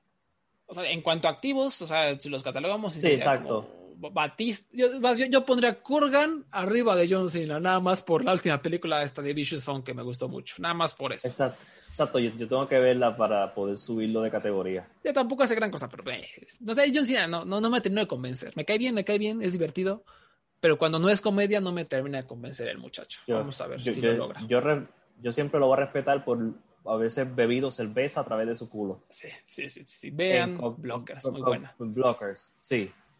Si quieren ver esa escena que acabo de decir, búsquenla en Blockers. Buenísima, buenísima. Aquí hice una pequeña encuesta en el Twitter, este, obviamente la, la, puse apenas hoy en la mañana, pero de los que han votado ahorita tienen, el, el mejor es La Roca con 51%, luego Batista con 33% y John Cena 11% y otro nada más tiene 4%, este, y pues de otro más me han dicho por aquí el, buen, el mágico me dice que Hiroki Goto en Headshot, eh, pues sí. Eh, eso hay que buscarlo. Sí, sí, sí. En fin, pues ahí está. Pues la Roca, pues la Roca es muy popular y siempre entretiene, Entonces ahí tiene su mérito. Aunque acá nuestro, nuestro, nuestro juicio es Batista, ¿no? Aquí somos fans de su actuación. Sí, aquí, aquí, aquí amamos a Drax. Y, y, antes de terminar, nada más ah, estoy viendo estos tweets de, de WrestleBoats, que luego tiene muy buenos scoops, muy buenas exclusivas. Dice: El ambiente en el Performance Center hoy, antes del show de NXT, es oh, chico, las tensiones están muy altas. O sea, la gente está como enojadita, eso, eso dicen. Estoy, estoy bien sorprendido. sí, sí, sí. Estoy bien sorprendido que en un trabajo tóxico estén todos asustados. Efectivamente. Ahí, se las dejo para que para que reflexionen lo que le está sucediendo a NXT. Y pues bueno, Abraham, dime, ¿en dónde te, te podemos encontrar? Me pueden buscar en Twitter, en arroba ADR012 me pueden escribir, pelear, darme sus quejas sobre quién es el mejor actor y pues cualquier queja que tengan de NXT y si eres un fanático de Bray Wyatt, no me escriba. sí, sí, ese, sí no. No nos, no nos interesa saber sobre Bray Wyatt.